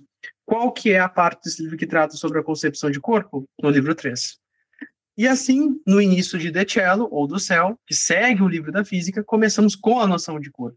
Ademais, depois da física, existem outros livros de ciências naturais, nos quais as espécies de movimento são tratadas. Assim, em De Cello, tratamos o móvel de acordo com o movimento local, que é a primeira espécie de movimento. Em Da Geração e Corrupção, tratamos do movimento para a forma e das primeiras coisas móveis, ou seja, os elementos, com respeito aos aspectos comuns de suas mudanças. Quando tratamos das mudanças especiais, estamos falando do meteorologia. No livro dos minerais, nós consideramos os corpos mistos móveis que não são vivos e os corpos vivos são considerados no de ânima. Então, essa aqui é a estrutura daquilo que nós chamamos de filosofia natural em Aristóteles e suas distribuições. A física é o ponto central que se elabora os conceitos gerais sobre o ente móvel, ou seja, o ente móvel, o estudo que trata sobre o ente móvel, é o ente que possui a matéria em sua definição e essência, e por isso e tem o quê? Modificação. Ele se transforma, ele, ele possui mudança em sua essência. Como provavelmente o Gardner fala, o estudo do ente móvel é o estudo do ente que muda em sua essência. O que, que se quer dizer com isso? Há um princípio de movimento neste ente. E por isso, devido à sua condição relacionada à matéria, existe essa potência para a transformação. E, portanto, quando nós falamos do ente móvel, nós falamos daquele ente que possui em sua condição a mudança e o movimento. E é disso que trata a física, certo? Estes são uh, os corolários gerais sobre as definições do que seria a física. Portanto, uma vez que a gente entende isso, nós vamos adiante e entendemos o que, que seria o princípio. Porque nós estamos falando sobre o que é o princípio. E o princípio é aquilo a partir do que algo procede. Ou seja, nós temos de pensar e encontrar na física, ou seja, na ciência do ente móvel, aquilo do qual algo procede, de modo que isto é a, a base mais essencial da coisa aqui estabelecida certo? E nós podemos notar que princípio e causa são tomados um pelo outro, uma vez que São Tomás ele estabelece, por exemplo, que toda causa pode ser dita princípio e todo princípio causa. E isso vai ser importante para nós compreendermos lá no livro 2 o que, que seria o conceito de causa. Porém, no livro da física, nós entendemos que aqui, quando estamos falando sobre princípios no primeiro momento, nós estamos falando sobre aquilo a partir do que algo procede. E, eu, e consequentemente, uh, aquilo que é dito primeiro em relação à coisa, certo? E quais são os princípios que Aristóteles ele estabelece? Simples. A forma, a privação e a matéria. Essa é a tríade clássica. Porque nós percebemos que em toda transformação nós temos um termo, certo, inicial, que no primeiro momento encontra-se privado de alguma coisa, que posteriormente esta mesma coisa que está privada, ela vai adquirir este termo final e vai continuar privada de outra coisa. O que, que se quer dizer com isso? No primeiro momento, o sujeito que nós estamos falando aqui é a matéria. Então, a matéria, ela encontra-se privada de uma forma, em seu termo inicial. Posteriormente, quando essa forma é infundida da matéria, ela passa a estar privada de outras formas. Então, portanto, a privação, ela não é um princípio per se, senão que ela é um princípio per actes, no sentido que ela só há em relação àquilo que é essencial, ou seja, a forma e a matéria. Então, repetindo, nós temos no primeiro momento a privação da forma, certo? Na matéria, e consequentemente, quando essa forma encontra a matéria, esta matéria passa a estar privada de outras formas. E essa aqui é a logística geral daquilo que nós entendemos os princípios da natureza em Aristóteles. Compreender esses três princípios é entender que toda mudança decorre de contrários. Esses contrários eles não vêm um do outro, senão que esses contrários são termos os quais são balizados por um elemento, um termo médio, que no caso é a matéria. Só que quando nós falamos acerca dessa condição, da mudança, do vir a ser, nós falamos de dois tipos de geração. Quais são esses dois tipos de geração? A geração absoluta ou primária ou a geração relativa ou secundária. A relação, a geração primária, ela diz respeito a quê? Nós estamos aqui falando, né, isso é muito importante também, de outro princípio fundamental de Aristóteles, que é aquilo que ele chama de matéria primeira. Outro debate que é, debate, eh, que é realizado no primeiro livro. A matéria-prima ou matéria primeira é o sujeito subjacente da geração absoluta, no qual ela é pura potência para a forma. Isso é muito importante de nós entendermos ela é pura potência para a forma, senão que ela é desprovida de uma forma. E, inclusive, na direção em corrupção, isto é um processo que ele vai estabelecer, porque quando não se trabalha com um ente que seja pura potencialidade, nós estaremos falando, por exemplo, de um ente determinado. E se o princípio de todas as coisas subjacente da geração em corrupção fosse um ente determinado, consequentemente, isso implicaria um monismo substancial acerca das coisas. E isso nos traria uma aporia tremenda, que é o que caiu, por exemplo, todos os físicos que delimitaram um elemento como esse sujeito da geração e corrupção. Então, Aristóteles, ele deixa claro que o sujeito da geração e corrupção, no, da mudança como um todo, no âmbito absoluto, é a matéria-prima. E a matéria-prima está para a forma substancial, enquanto aquilo que é ordenado a seu ato, e aqui nós temos uma geração substancial. E a coisa, no caso, tem uma forma substancial. Uma vez que essa matéria recebe a forma, ela torna-se uma substância em ato e passa a ser um sujeito. E esse sujeito, ele possui potência para uma forma acidental. E é isso que nós falamos de uma geração segunda, certo? Ou uma geração relativa. Porque enquanto na geração absoluta a coisa recebe seu ser da forma na geração secundária ou geração relativa, o sujeito fornece o ser do acidente, certo? Então, essa é uma logística dos conceitos e suas aplicações no âmbito destes princípios. E com isso, evidentemente, deixando claro, tem outras terminologias, outros pontos a serem pensados, nós passamos para o livro 2, no livro 2, nós falamos do conceito de natureza. Veja, nós estamos falando sobre filosofia da natureza, mas Aristóteles só vai falar o que é de fato o conceito de natureza no livro 2. E ele nos diz que a natureza é um princípio intrínseco ao ente de movimento em repouso.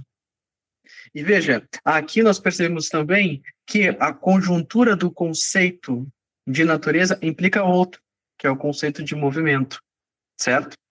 E este conceito de movimento é dito no livro 3. O que é o conceito de movimento do livro 3? É o ato doente em potência enquanto está em potência. Então, quando nós estamos falando do conceito de natureza especificamente aplicado nesse contexto, nós temos aqui um princípio intrínseco de movimento e repouso na coisa, certo?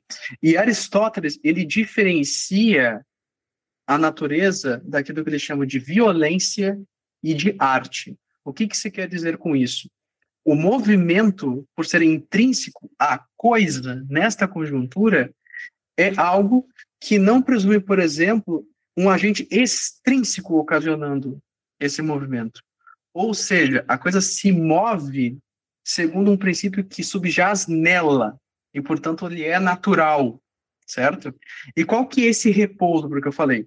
o movimento aqui, em suma instância, é o movimento que a matéria faz em direção à sua forma que a determina. E qual que é esta conjuntura? Que é o seu ato. E esse ato lhe garante seu repouso. Ou seja, o movimento das coisas, desse princípio intrínseco de movimento que nós estamos falando, diz respeito do movimento da matéria que tem seu ato na forma que é seu repouso.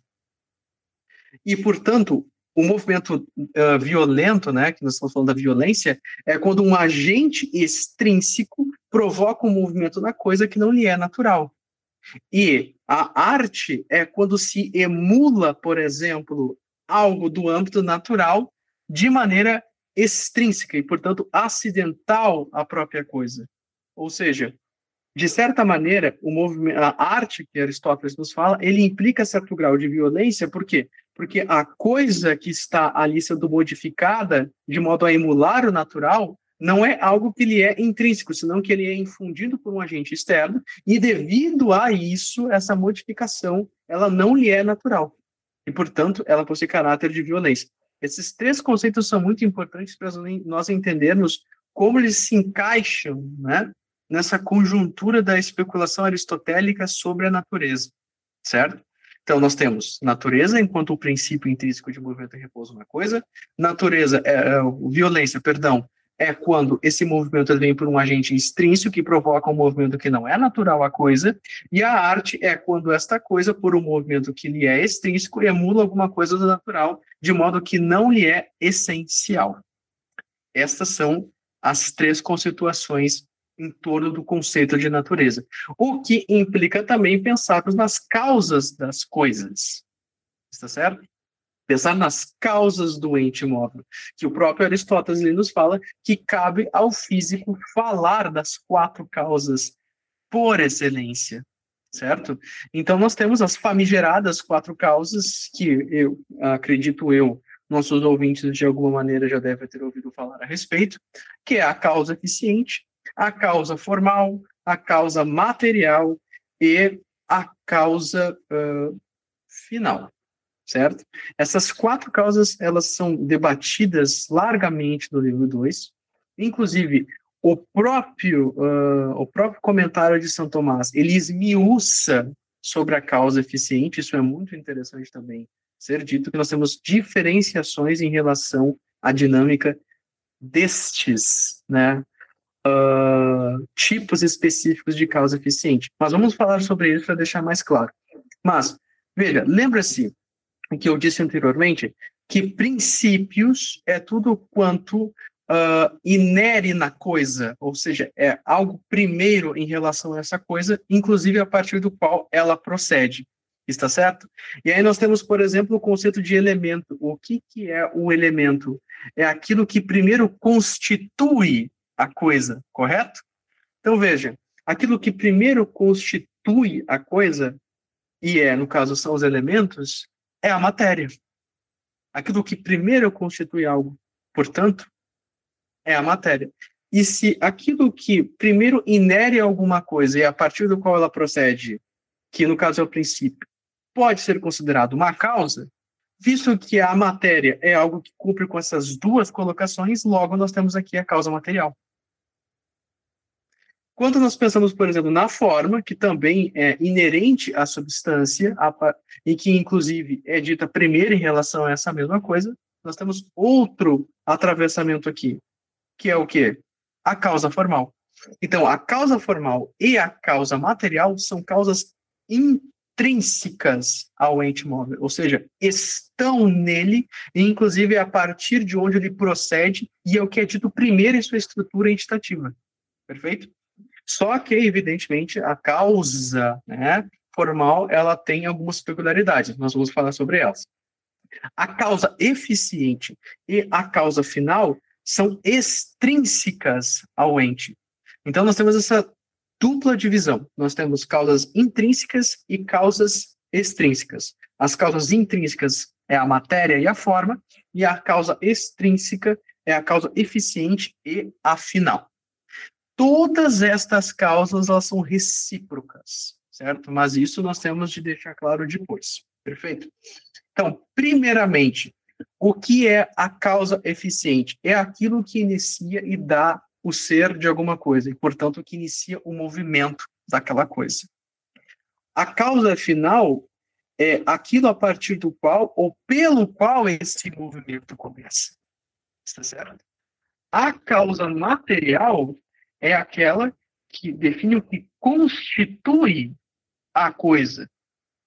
E a causa formal é aquela que dá a essência desta coisa em relação ao seu ser.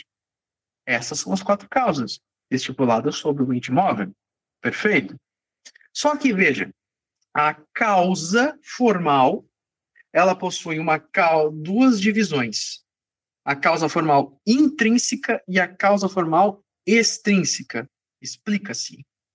A causa formal intrínseca é a eidos platônica, inclusive o próprio texto nos trata isso, que é a forma por excelência intrínseca a toda substância que lhe confere seu ato, que lhe confere sua determinabilidade e se lhe confere sua essência. Perfeito? Agora, a causa formal extrínseca é aquela que nós chamamos de causa exemplar ou paradigma, ou seja, de onde a própria forma, essa intrínseca, a eidos, tem seu estatuto de sustentabilidade ontológica e que nos leva à definição de São Tomás comentando a Boécio em De Trinitate, nos dizendo certa participação no ato puro de ser de Deus encarnado na matéria. Então, essa certa participação do ato puro de Deus encarnada da matéria é esta forma, que é uma causa intrínseca à substância, que lhe confere seu ser. E aqui nós temos, então, a causa intrínseca formal. E a extrínseca é a causa exemplar, ou paradigma. Veja, já temos aqui algumas coisas um pouco diferenciadas daquele clássico manual em relação às causas. Perfeito? Agora, a causa eficiente, ela tem quatro subdivisões. Ou seja, nós temos quatro modos de pensar a causa eficiente. Quais são esses quatro modos de pensar a causa eficiente? Aquela que confere ao ser das coisas. Inclusive, acabei não definindo o que é o conceito de causa, certo? É aquilo que dá o ser alguma coisa e sustenta até o momento que esta coisa deixa de ser. Isso é uma causa. Agora, retornando. Causa eficiente. A causa eficiente tem quatro variações. A causa aperfeiçoadora, que o que seria a causa eficiente aperfeiçoadora? É aquela que dá a realização ao movimento ou mutação, como aquela que introduz a forma substancial na geração. Nós temos a causa eficiente da preparação ou do descarte, que é aquela que torna a matéria ou o sujeito adequado para a sua conclusão final. Então a gente já tem aqui binômios. A estrutura escolástica é muito rígida, complexa, é uma série de palavrinhas, mas faz, você vai montando o quebra-cabeça vai fazendo sentido. Então a causa aperfeiçoadora é a que dá realização ao movimento, ou seja, introduz a forma. A causa eficiente de preparação faz com que a matéria esteja apta a receber essa forma. A causa eficiente assistencial é aquela que não opera para o seu próprio fim, mas para o fim de outro. E a causa consultiva é aquela que opera nas coisas que agem por algo que lhe é proposto. É aquela que dá ao agente a forma pela qual atua. O agente, neste contexto, pessoal, age por algo que lhe é proposto por meio de seu conhecimento que o orientador ou ordenador lhe deu. Assim como nas coisas naturais, se diz que o gerador move o pesado e o leve na medida em que ele dá a forma pelo qual são movidos. Então, veja só, nós estamos falando agora de uma estrutura mais complexa em relação às causas. Então, a causa formal tem duas subdivisões, a intrínseca e a, e a extrínseca, e a causa eficiente tem essas quatro facetas: aperfeiçoadora, preparação, assistencial e consultativa. E a causa material, esse princípio imanente passivo e ordenado a seu ato, que é a forma. E a causa final, que é o motivo pelo qual, ou, ou pelo ou, o motivo pelo qual se iniciou determinado movimento. Veja, Estas quatro causas, pessoal, elas estão diretamente uh, relacionadas de maneira recíproca. Por quê? E nos diz, inclusive, o próprio São Tomás comentando Aristóteles. O agente só inicia o movimento em virtude do quê? Em virtude da causa final. Então, a causa final é a que baliza a razão última do princípio agente atuar como causa eficiente. E a causa eficiente é aquela que faz com que a matéria seja ordenado à forma. Ou seja, em última instância, o que, que acontece aqui? A causa final é a mais importante e a primeira, porque é ela que faz com que o agente atue como causa eficiente e transpõe o movimento da potência da matéria em relação à forma e assim as coisas ocorram. Isso aqui é fundamental de se entender, inclusive em correlação a essas outras divisões que nós falamos anteriormente da causa eficiente, porque essas subdivisões, elas ajudam a explicitar como funciona essa correlação dentro dessa quadrúplice raiz das causas. E é isso que Aristóteles fala acerca deste assunto. É claro, anteriormente estabelecido no conceito de natureza. Posteriormente, ele fala um pouquinho também sobre a correlação entre a física e a matemática. Isso é muito importante, veja só, porque ele diz que a física, sem dúvida, pode utilizar-se da matemática ou dos números para descrever seu sujeito, até porque todo o corpo é uma substância e uma substância é composta de matéria e de forma. A partir do momento que eu predico a matéria, consequentemente, eu estou falando do âmbito quantitativo do corpo ou do ente móvel. Então, portanto, eu posso trabalhar com isso. Porém, o que nós não podemos também esquecer é que esse ente possui uma faceta qualitativa balizada pela forma. Então, portanto, existe um âmbito qualitativo desse mesmo movimento. E que a física teria de se propor, na verdade, a investigar sobretudo as formas. Ora, por quê? Porque o que define a natureza de uma coisa, como eu disse anteriormente, enquanto seu princípio de repouso é a forma. Então, se o movimento da matéria é ordenado à forma, e inclusive é seu repouso, é seu ato e sua perfeição, então, por excelência, a física tem que investiga a natureza das coisas, terá de investigar o quê? A forma. Então, esse é o ponto central da própria física de Aristóteles. Pesquisar sobre as formas. Inclusive, ele diz: a, filoso a filosofia da natureza trata da matéria, mas, sobretudo, a forma. Inclusive, ele diferencia, por exemplo, da matemática e da astronomia de sua época. Por quê? Porque a matemática ela vai trabalhar especificamente com o âmbito numerológico quantitativo do movimento, das coisas, inclusive. E a astronomia, ela vai, por exemplo, poder se utilizar dessa matemática para aplicar, por exemplo, em seus fenômenos observados. Porém, a física, ela se separa dessas duas ciências na medida que ela pode se servir da matemática, porém seu sujeito não é reduzido apenas à matemática, porque o corpo e o ente móvel possuem uma faceta balizada pela qualidade segundo a forma. E esse aqui é um debate fundamental, né? fantástico, inclusive. E, por fim, Aristóteles ele também vai falar sobre uma outra coisa muito importante, que é um cavalo de guerra que é feito contra ele, inclusive, de seu determinismo. Né? O pessoal gosta muito de colocar que, Aristóteles é um determinista irreversível, né?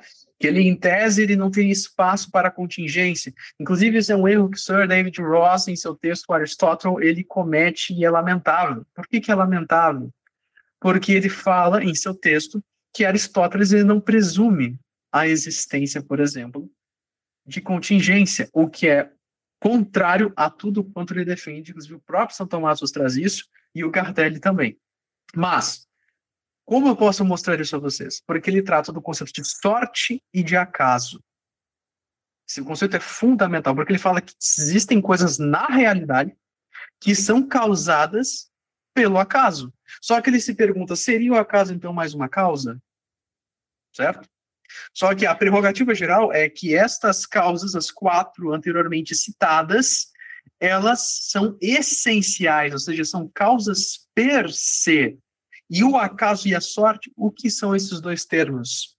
são causas per accidents, ou seja, são causas acidentais de coisas não suscetíveis de se produzirem em absoluto ou na grande maioria dos casos, de modo que também pode ocorrer em vista de um fim. Isto é o acaso e a sorte para Aristóteles. Repita-se, são causas acidentais de coisas que não se produzem em absoluto ou na grande maioria das vezes, de modo que também podem ocorrer em vista de um fim. Por que, que ele estabelece essa parte não se produz em absoluto? Porque o que é essencial, nas primeiras pistas que Aristóteles nos traz para pensar o que é essencial, e que inclusive está implícito no conceito de natureza, é aquilo que ocorre sempre ou na grande maioria das vezes. Ou seja, no próprio conceito de natureza aristotélico, presume a contingência como condição da própria natureza, a própria possibilidade de uma coisa não ocorrer sempre das mesmas maneiras.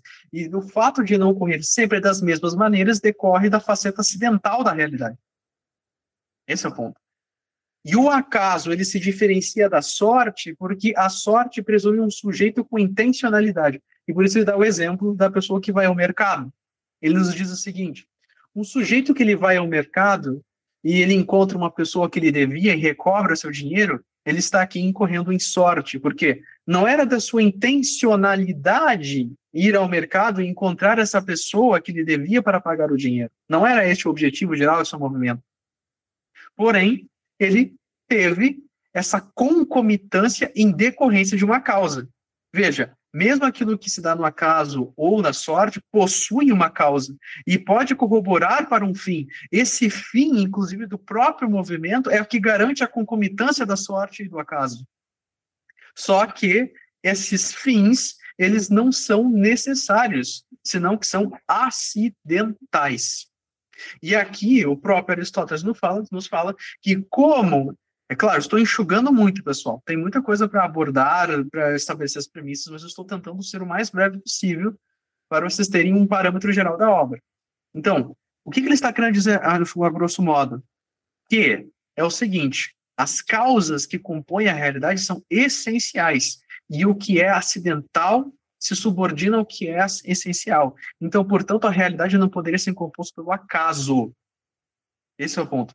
Então, e ele vai se levantar de mim aqui contra Empédocles, que ele fala que as coisas evoluíram e se constituíram pelo acaso. Cabe aqui perceber, para quem tem ouvidos já atentos, como o próprio professor uh, Rômulo fala muitas vezes, o evolucionismo ele decorre exatamente disso. Né? É uma e O atomismo, o atomismo também, que foi refutado por Aristóteles, é o mesmo princípio. Exatamente. Exatamente. Para refutar o atomismo, por exemplo, ele pega uma semente, não me lembro, acho de um, um pessegueiro, uma coisa assim, né? Uhum. E ele uhum. fala: se eu jogar mil das sementes, eu, algo do tipo, né? Eu duvido que vai dar alguma coisa que não um pessegueiro. Exato. Ou, não é? Exato. É, ou seja, se eu pego mil sementes de uma macieira, eu tenho certeza que as mil ao menos das que nascerem, porque algumas podem morrer no processo, mas que das que nascerem, vierem a cumprir o seu fim, não vai dar nenhuma que não seja uma macieira. É Exato. É e, inclusive, esse é o exemplo que ele dá. Ele dá exatamente esse exemplo na física. Além de outros, por exemplo, você percebe que a ordenação das estações, ela nunca muda. Ela sempre tem o mesmo ritmo.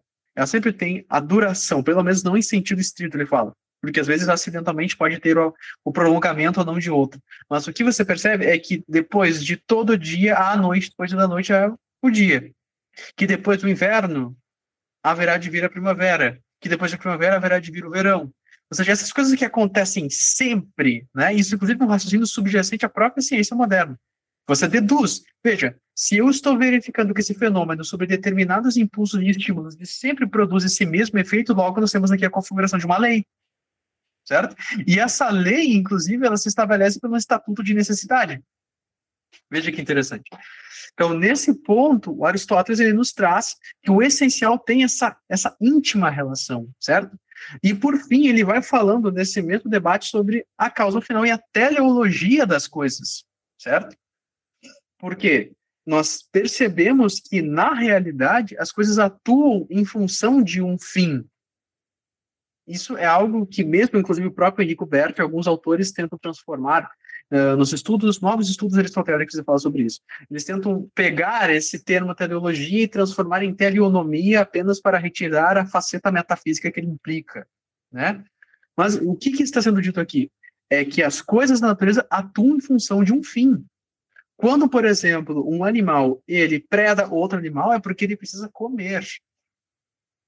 Quando, por exemplo, o, ele cita o passarinho, quando o passarinho ele constrói seu ninho, é para ele se defender da chuva e preservar a sua espécie. Você percebe que todas as coisas da natureza, querendo você ou não aceitar essa premissa, elas têm uma finalidade da ação.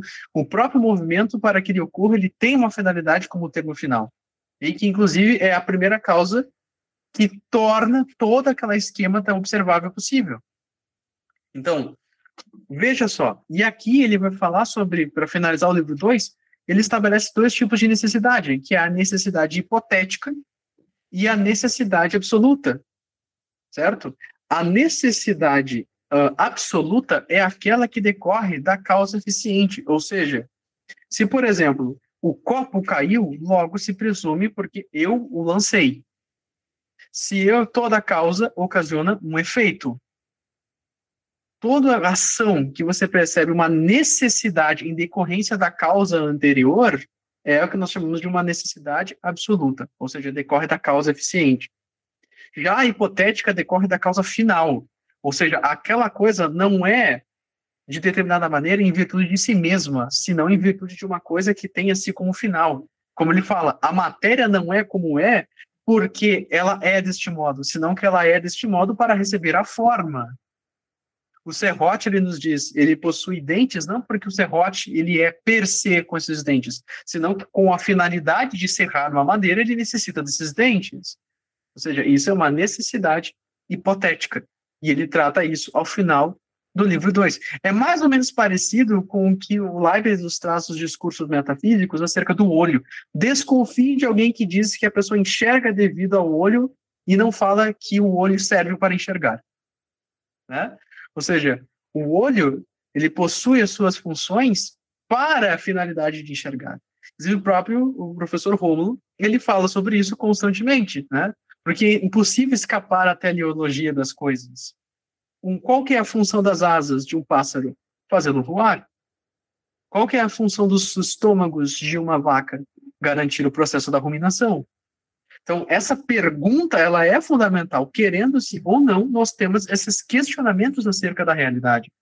E eles são importantes em toda a ciência possível. Está certo? Os escolásticos, eles vão pegar esses quatro questionamentos que nós falamos agora das causas aristotélicas, pessoal, e eles vão dividir, dividir em quatro questionamentos fundamentais. Primeiro, unsit, se a coisa existe. Quid sit, o que é a coisa, quia est, como é esta coisa, e propter quid, qual a causa dessa coisa. Esses quatro questionamentos que são, poderíamos assim dizer, predicados das quatro causas aristotélicas, definem o conhecimento científico por excelência, como nos diz o professor Carlos Nogueira. Conhecer uma coisa é responder essas quatro perguntas se ela existe, o que é, como é e o que a causou. E isso indiretamente nos traz a pensar a causa eficiente, material final e material. Veja a riqueza. Eu presumo que vocês que estão nos escutando agora estão compreendendo a riqueza do negócio. Né? Essa, essa especulação filosófica ela é fundamental para nós compreendermos a realidade como um todo. Né? Ô, ô, Giovanni, uma coisa interessante que isso vem de, do Tiago, que foi um antigo participante do canal, que ele faz um argumento contra o celibacionismo, que é o papado somente material não formal. E é basicamente isso, no caso, é muito mais fácil, logicamente, essas coisas, que o Papa ele tenha a forma, que senão ele não teria a matéria, que Deus ele dá a matéria em vista da forma, uhum. Ou seja, o serrote, ele tem os dentes afiados para serrar, o olho, uhum. ele existe para ver, isso é, eu, eu não enxergo porque eu tenho um olho, mas é porque o olho foi feito para enxergar. Portanto, é muito mais fácil que um homem tenha a capacidade de, quando ele não quiser de, de, por exemplo, de ser infalível, mas caso ele não queira, ele não faça uso da sua capacidade. Ele, por exemplo, não faça uso das suas, por exemplo, do, da ponta do serrote. Ele pode, ele tente, por assim dizer, por alguma razão, usar o serrote ao contrário, que é a parte que não tem nada que seja capaz de uh, cortar madeira.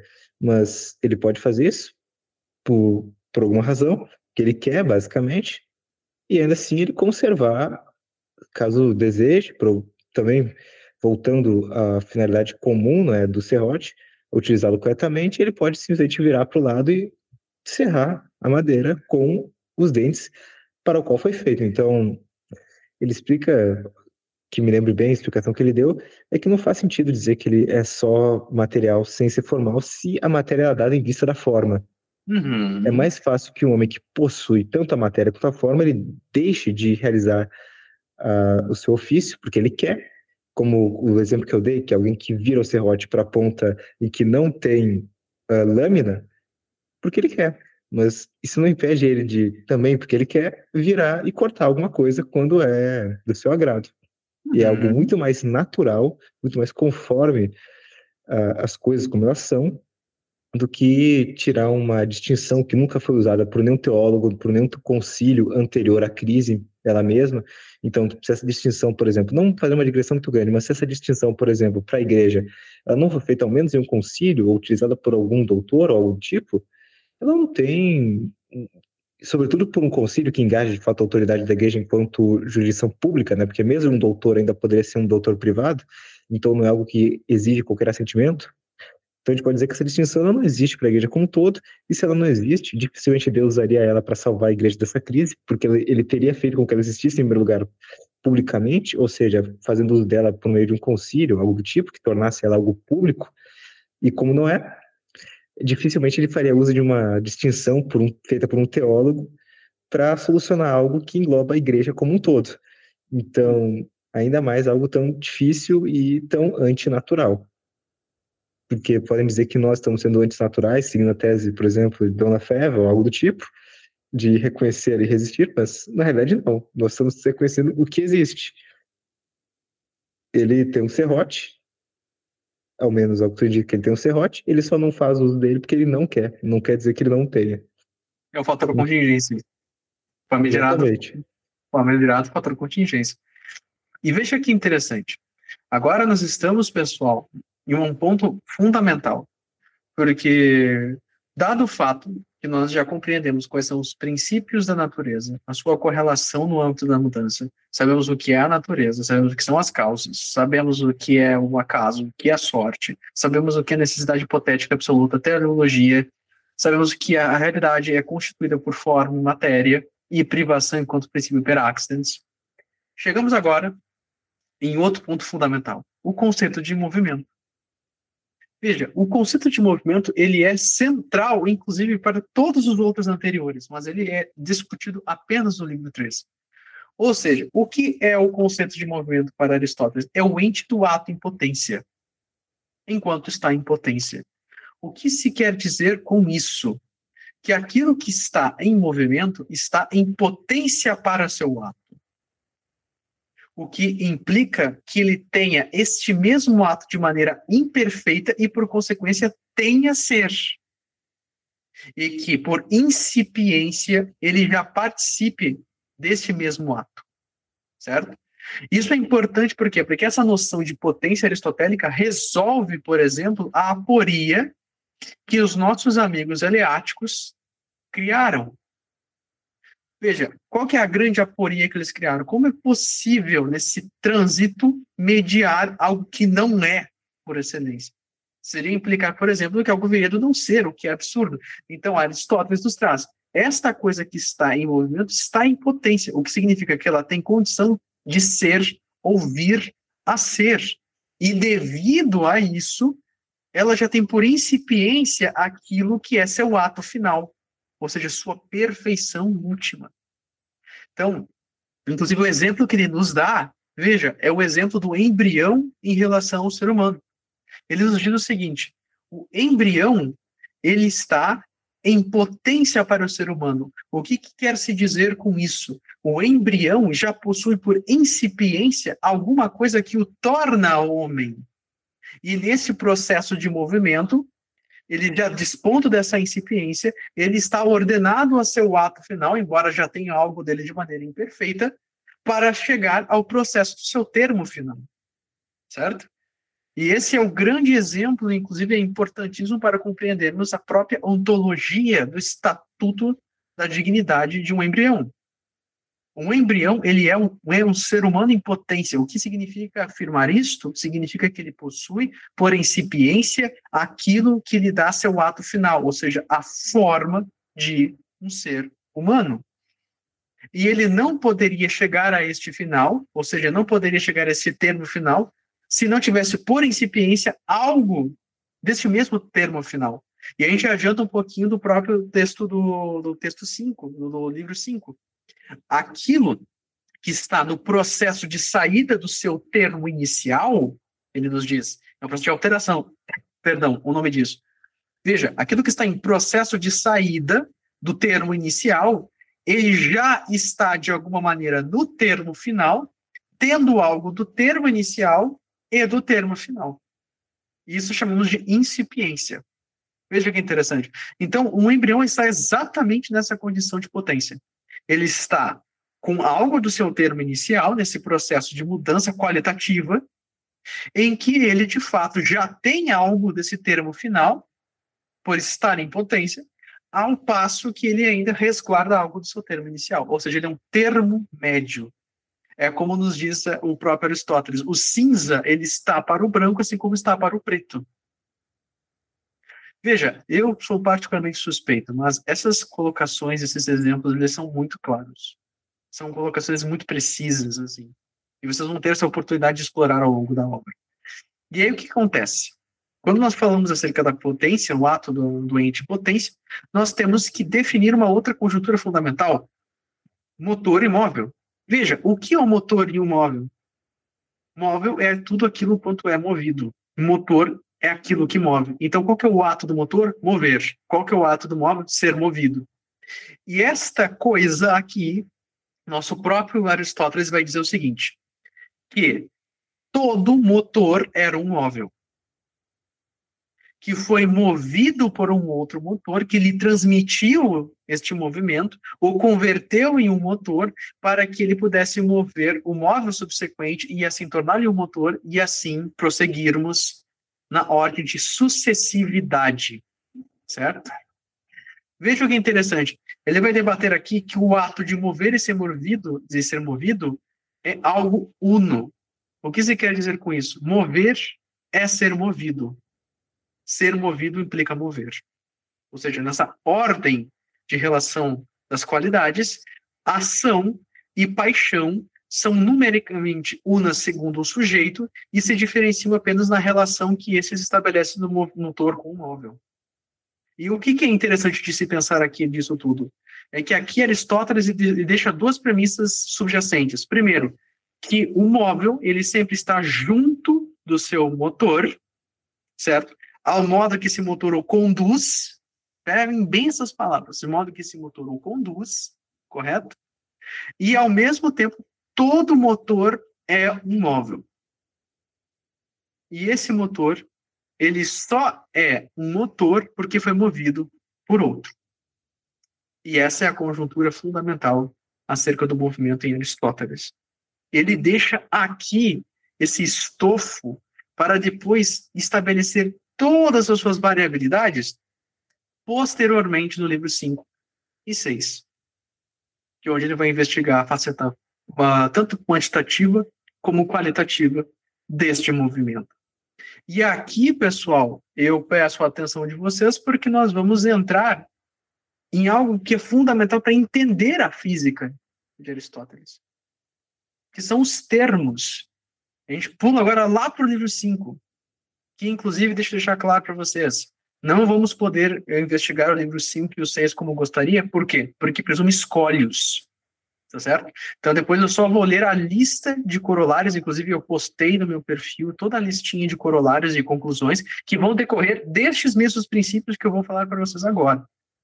Ou seja, presume-se uma série de fórmulas, de combinações lógicas fundamentais, né, que dão fundamento e estofo para essas conclusões, o que não seria possível de nós pensarmos aqui. Nem numa modalidade EAD, precisaríamos de um quadro e afins. Mas, o que, que o Aristóteles deixa claro? Que toda uh, especulação física presume alguns termos. E quais são esses termos? Ele nos diz o termo junto, separado, em contato, entre, no caso é o intermédio, em sucessão, contíguo e contínuo. Esse específico, o contínuo, é a pia mater do negócio. Inclusive porque o movimento é um contínuo. O espaço é contínuo. Devido ao fato que o espaço é contínuo, logo o movimento é contínuo. E do movimento decorre o tempo. Se o espaço é contínuo, o movimento é contínuo, logo o tempo também o é contínuo. Ou seja, tem uma relação lógica de implicação em relação ao próprio ser da natureza certo? Então, para vocês verem que esses termos são de extrema importância para entender, veja só, o que é a física de Aristóteles, certo? Então, ele nos diz, entre, né, uh, as coisas estão juntas, e o termo grego para isso é rama, quando estão em um único lugar e que estão separadas quando estão em lugares diferentes. Então vamos lá. Coisa bem simples. Juntas quando estão em um único lugar. Separadas quando estão em lugares diferentes. Diz que elas estão em contato quando as suas extremidades estão juntas. Veja, esses três termos, aparentemente tranquilos, são fundamentais para entender a disposição dos corpos. Então, se um corpo ele está junto com outro, significa que eles estão em um único lugar de maneira coextensiva, certo? Não no mesmo lugar. Segundo, se eles estão separados, é porque eles estão em lugares diferentes. E se eles estão em contato, é porque suas extremidades estão se tocando. O entre ou intermédio, que é o que nós chamamos em grego de metaxi, é aquilo a que uma coisa chega quando muda continuamente por natureza antes de chegar a seu fim. O que isso implica?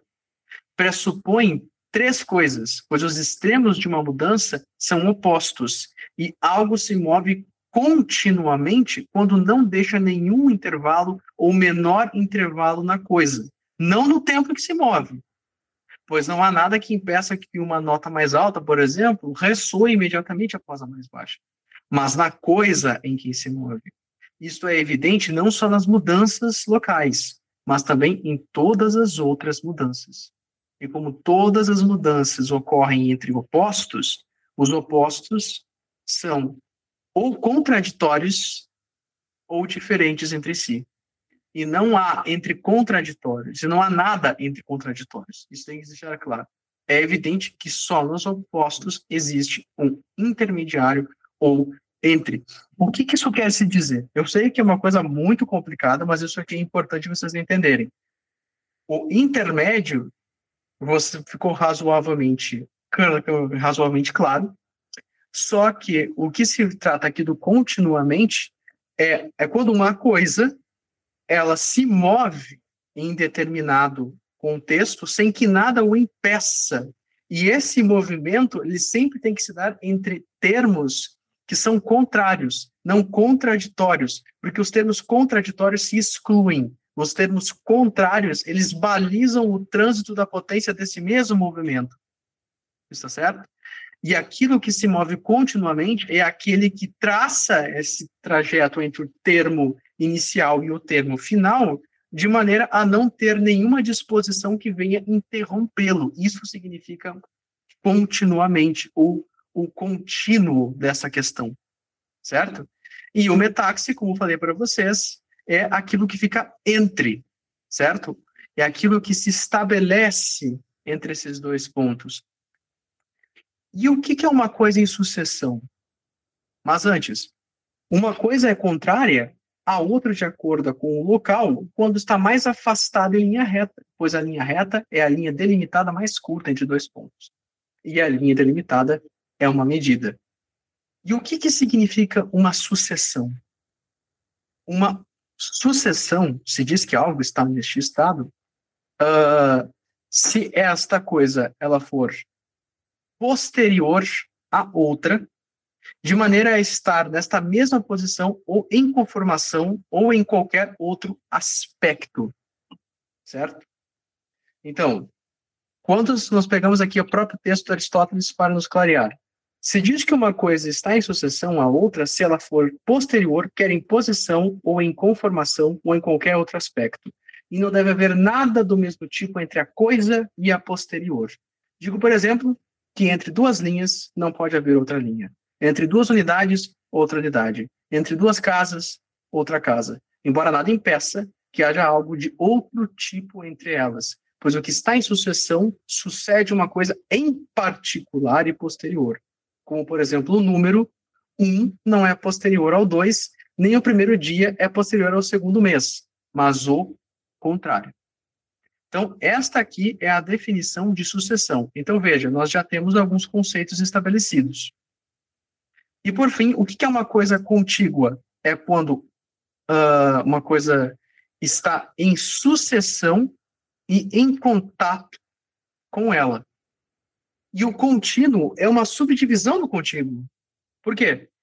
Uh, por exemplo, digo que uma coisa é contínua com outra quando seus limites se tocam mutuamente e, como a palavra indica, contém um ao outro, mas não continuidade entre dois fins. Ou seja, as extremidades se tocam, mas elas não se diferenciam, não há algum termo de diferenciação entre elas, de modo que não se tem uma clara divisão ou diferenciação entre essas coisas que se tocam, de modo que existe um fluxo único. Isto é algo contínuo, certo? E nos diz o próprio Aristóteles, de acordo com essa definição, é evidente que a continuidade pertence àquelas coisas em que, em virtude da sua natureza, se chega a uma unidade por contato. E assim, enquanto contínuo, torna-se uno com o todo. Como, por exemplo, através do encadeamento do contato da colagem e da união orgânica. Então, veja, esses termos eles são fundamentais porque eles são implícitos na própria condição conceitual aristotélica. Então, o contínuo, ele implica uma unidade de coisas que se tocam, mas não possuem um termo de diferenciação entre eles que o façam ser contíguos. Ou seja, a coisa se torna unívoca, por assim dizer. Se estabelece através desse contato uma espécie de continuabilidade. Está certo? E com isso, desses termos se deriva, por exemplo, o outro ponto fundamental, que são as quantidades que derivam dessas mesmas conceituações. E quais são essas continuidades que de derivam dessas duas conceituações? A quantidade concreta e a quantidade discreta. Então, veja, para Aristóteles, o contínuo é uma totalidade cujas partes não apenas se tocam, ou seja, simples contiguidade, mas também se confundem. A quantidade concreta será então aquela cujas partes não são atualmente separadas ou são contínuas. Desse modo, uma linha é divisível em porções de linhas cujas partes são atualmente confundidas. Ou seja, as partes estão tão unificadas que, mesmo que elas se toquem, não há uma distinção que se perceba, e, portanto, elas não são uh, devidamente percebidas enquanto diferentes, de modo que são, na verdade, confundidas enquanto unas. Certo? No interior da quantidade concreta, distingue-se o seguinte: o contínuo simultâneo e o contínuo sucessivo. O simultâneo, nós temos, por exemplo, a linha, a superfície, o volume, que pertence por si ao predicamento da quantidade, e o contínuo sucessivo, o movimento, o tempo, que não é quantificado, senão de modo derivado em relação à razão de seu sujeito. O corpo extenso, que por si implica necessariamente grandeza. E aqui a gente tem um outro conceito, grandeza, que na verdade pode se traduzir por magnitude, que é essa unidade de mensuração que se dá no corpo sensível que possui uma quantidade concreta como condição entitativa. Está certo? E por fim, nós temos a quantidade discreta, ou seja, é o número a quantidade que pode ser dividida em partes não contínuas. O próprio número pode ser considerado absolutamente ao fazer abstração das coisas contadas. 10, por exemplo. No sentido abstrato, é chamado de número numerante. A própria coleção dos objetos que são contados, 10 homens, chama-se número numerado. O número é constituído de unidades, como seus elementos últimos e irredutíveis. Ele é medido pela unidade. Então, todas essas terminologias, toda essa propedêutica, todas essas conceituações que eu sugiro que vocês escutem até que faça sentido, porque há muitos termos aqui, servem para você interpretar a realidade física. É para você pensar como a dinâmica dos corpos funciona, como as coisas interagem. Então, a quantidade concreta, ela está de, diretamente relacionada àquilo que é contínuo. E por isso que é importante se compreender que ela se divide em dois pontos, um contínuo simultâneo e um contínuo sucessivo. A quantidade discreta é aquela que pode ser dividida em partes não contínuas. E por isso ela se refere ao número, tanto o numerado quanto o numerante. O, o numerado é o número abstraído da coisa, e o numerante é a coisa pela qual se abstrai. E esses conceitos eles estão implícitos para nós compreendermos tudo quanto vai vir adiante nos outros conceitos. Que, por exemplo, no livro 3, nós falamos do quê? Que é o último tópico do livro 3, o conceito de infinito. Veja, o conceito de corpo, nos diz Aristóteles, tudo quanto aquilo que pode ser definido ou contido em uma superfície, ou seja, ele possui determinação, ele possui uh, limitação, e gravem isso a magnitude, como ela é mensurada de uma coisa que possui limitação, significa que é um corpo sensível que é determinado, é uma coisa que é limitada. E isto está implícito no conceito de corpo. E por isso você deve mais ou menos perceber por que Deus não pode ter corpo. Ou porque Deus, por necessidade, deve existir fora do gênero da magnitude. Está certo? Então, retornando a esse ponto, o conceito de infinito ele entra na jogada aqui enquanto um ponto fundamental. Por que, que ele entra aqui? Porque o infinito, vocês viram que eu falei sobre contínuo, sobre quantidades sucessivas? Então, o infinito é justamente aquilo que lhe é retirado tanto sua perfeição quanto seus limites. O que, que se quer dizer com isso? O infinito implica uma suscetibilidade de coisas que continuamente vêm a ser, ao passo que abrem espaço para uma outra potência que passa ao ato, de outra potência que passa ao ato, assim de maneira a nunca se ter sua perfeição, ou seja, ter seu ato. E se não se tem seu ato, não tem seu limite. Então, o infinito ele existe enquanto algo em potência. E esse infinito ele é utilizado, inclusive, como regra de uh, operação de medição, certo? E aqui nos diz, veja, a principal distinção preliminar que Aristóteles faz aqui é o seguinte: o infinito em relação à adição, que pode ser esgotado por meio de qualquer adição de parte a parte, e o infinito em relação à divisão, que é aquilo que é dividido ad infinitum. O que, que isso implica, pessoal? Em resumo, Aristóteles coloca que a do número é a primeira formulação que ele disse, e a do espaço é a da segunda está certo? E essas conotações implicam também alguns aspectos mais técnicos que aqui não cabe explorar, mas que vão de, uh, corroborar nas próprias finalizações dessas premissas, que é o seguinte: nós conseguimos perceber que há o infinito primeiro. Melhor, se eu negar o infinito, nós vamos entrar no quê? Que haveria um começo e um fim do tempo, que as magnitudes seriam divisíveis naquilo que não são magnitudes e o número não seria infinito. Nós percebemos que há o infinito mediante o oposto destas coisas que aqui foram ditas. O número é infinito, porque você nunca esgota ele em divisão. Um contínuo, ele sempre pode ser infinitamente dividido em partes divididas em outras partes. Ou seja, nós temos aqui uma condição de potência e uma retirada de atualidade e de limite, portanto, de perfeição. Então, o infinito ele está implícito na natureza. Você encontra esse infinito, mas nunca em ato. E devido a isso, tudo quanto está em ato é determinado, e o infinito não é, de fato, algo determinado, nós conseguimos chegar à conclusão de que o universo, o mundo, a conjuntura das coisas, ele é imensurável, incomensurável, como queira se dizer, mas não infinito porque o infinito ele jamais se apresenta enquanto ato. E como a conjuntura do mundo é apresentada em coisas sensíveis, e as coisas sensíveis elas estão dadas de maneira determinada e atualizada, não se pode dizer que elas são infinitas, porque não existe um corpo sensível infinito em ato, certo? Porque a própria condição do corpo sensível ser determinado é o que implica de ele não ser infinito. E porque uma matéria, ela sempre encontra-se contida pela forma, o infinito, ele não contém nada porque ele está em potência, senão que ele é contido por algo que está em ato. Então, isso não pode ser dado num corpo sensível que já está determinado, que já está, inclusive, contido pela forma. Está certo? E estes aqui são os corolários gerais acerca da física, do, do infinito. No livro 4, que é a grande cerejinha do bolo, que é quando a gente chega, por exemplo, em uma série de conceitos importantíssimos, né? O livro 4 nós temos nada mais nada menos que do lugar, que do vazio e do tempo. Veja só. Então veja, o lugar, como define-se o lugar? É limite continente imóvel primeiro.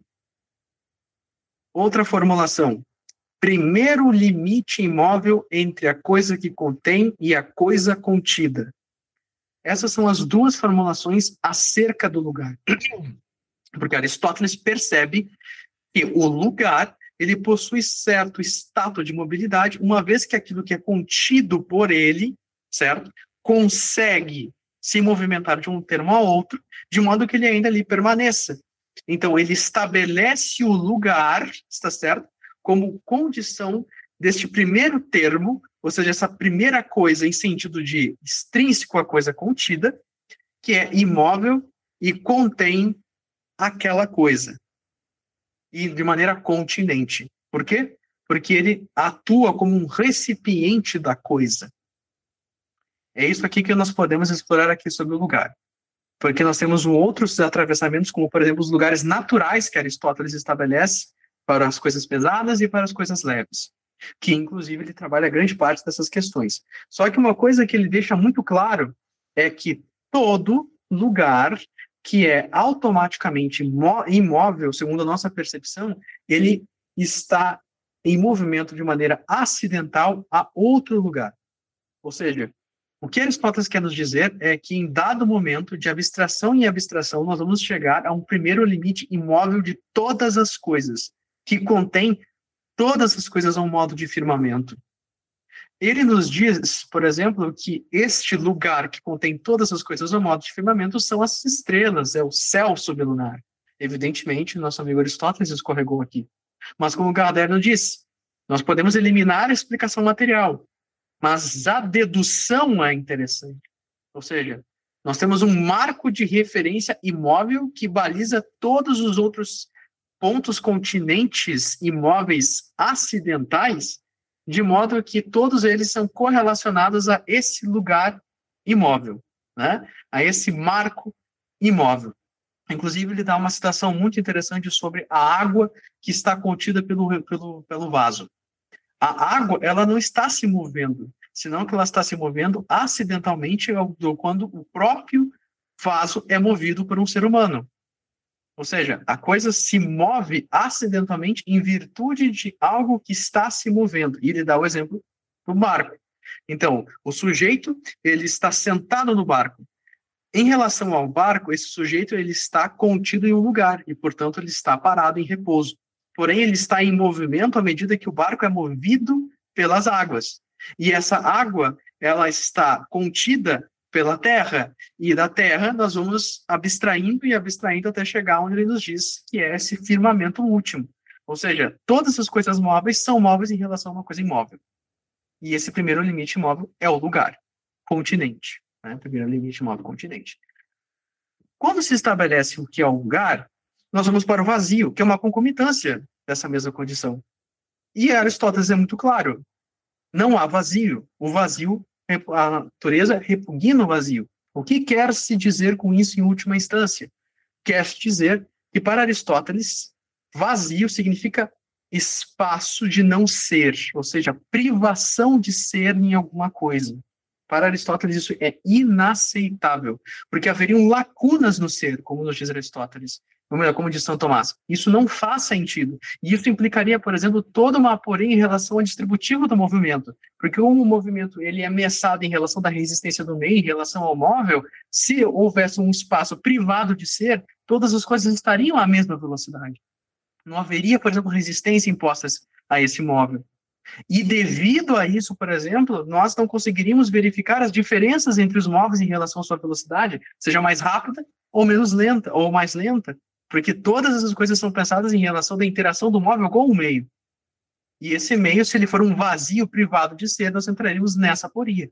Nós entraremos nessa condição. Então, para Aristóteles, não há vazio, senão que o espaço, ele é substância, como nos diz o próprio professor Carlos Nogueira. Ou seja, ele tem ser. E disso chegamos à parte final do livro 4, que é fundamental em última instância, que é o seguinte: quando ele fala sobre o que é o tempo. E o tempo é um dos debates mais fantásticos que pode se haver. Por que que acontece? Uma vez que você percebeu que nós temos aqui o movimento, o que que ocorre? Nós temos um lugar, certo? Que baliza a condição do movimento de um termo a outro. Esse termo a outro é mensurado por magnitudes. Essas magnitudes, quando observadas, você percebe que elas são encaixadas segundo um antes e um depois. A partir do momento que eu numero esse antes e o depois de maneira numerada, nós temos aqui o tempo. Então, o que é o tempo? Ele é uma medida de um movimento, ou um número numerado de um movimento, segundo um antes e um depois, que se dá, sobretudo, por essa lógica que eu acabei de dizer. Nós temos um lugar que, que é contínuo, tem um espaço que é contínuo, que estabelece um lugar, que tem os termos iniciais e os termos finais, nos quais ocorre o movimento, esse movimento é mensurado na magnitude, nós numeramos segundo antes e o depois, e, portanto, nós temos o tempo. E, por excelência, nos diz Santo Tomás, a causa formal do tempo é a alma humana, porque é ela que numera. E a causa material do tempo é o movimento.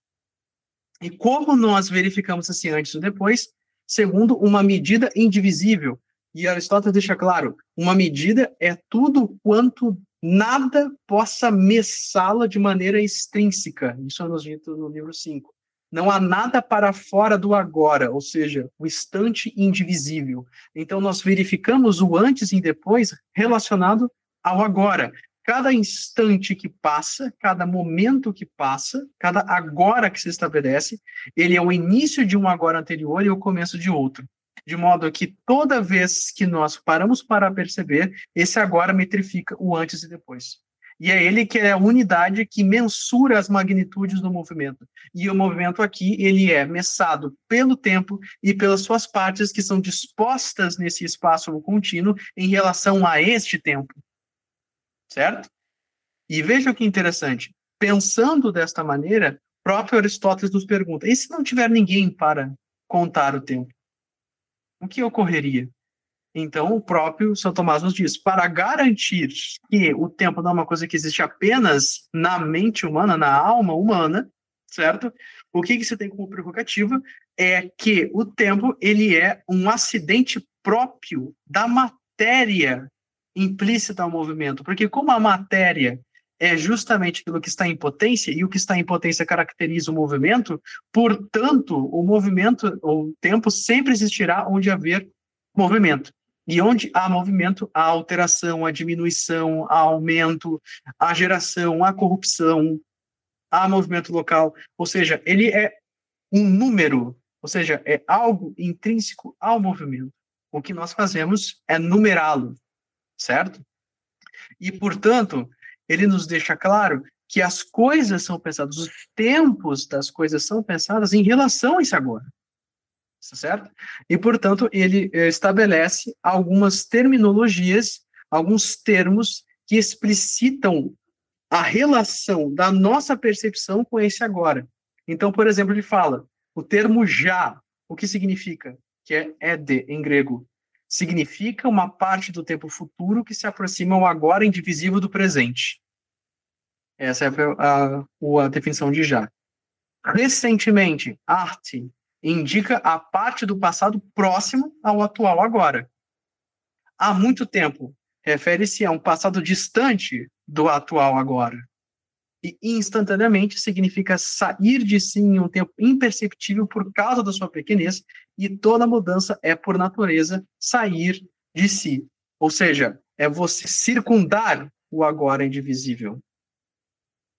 E toda coisa é pensada em relação, todos os tempos, o passado e o futuro, é sempre mensurado em relação a esse agora indivisível que baliza a condição de contagem e de mensuração do tempo. Está certo? E aqui nós temos o livro 4, pessoal.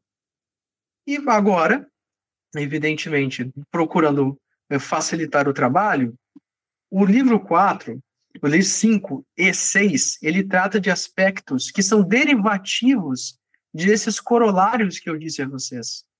E esses corolários que eu disse a vocês, eles implicam algumas conclusões. E todas essas conclusões, elas são estabelecidas por escolhos, ou seja, o nosso amigo Aristóteles, ele constrói fórmulas lógicas em que ele vai demonstrando por A, B, C, D e E como se movimenta um móvel em relação a essa conjuntura de espaço, lugar, tempo, móvel, motor, porque agora Aristóteles já presume que você está instrumentalizado para seguir adiante nesse tópico.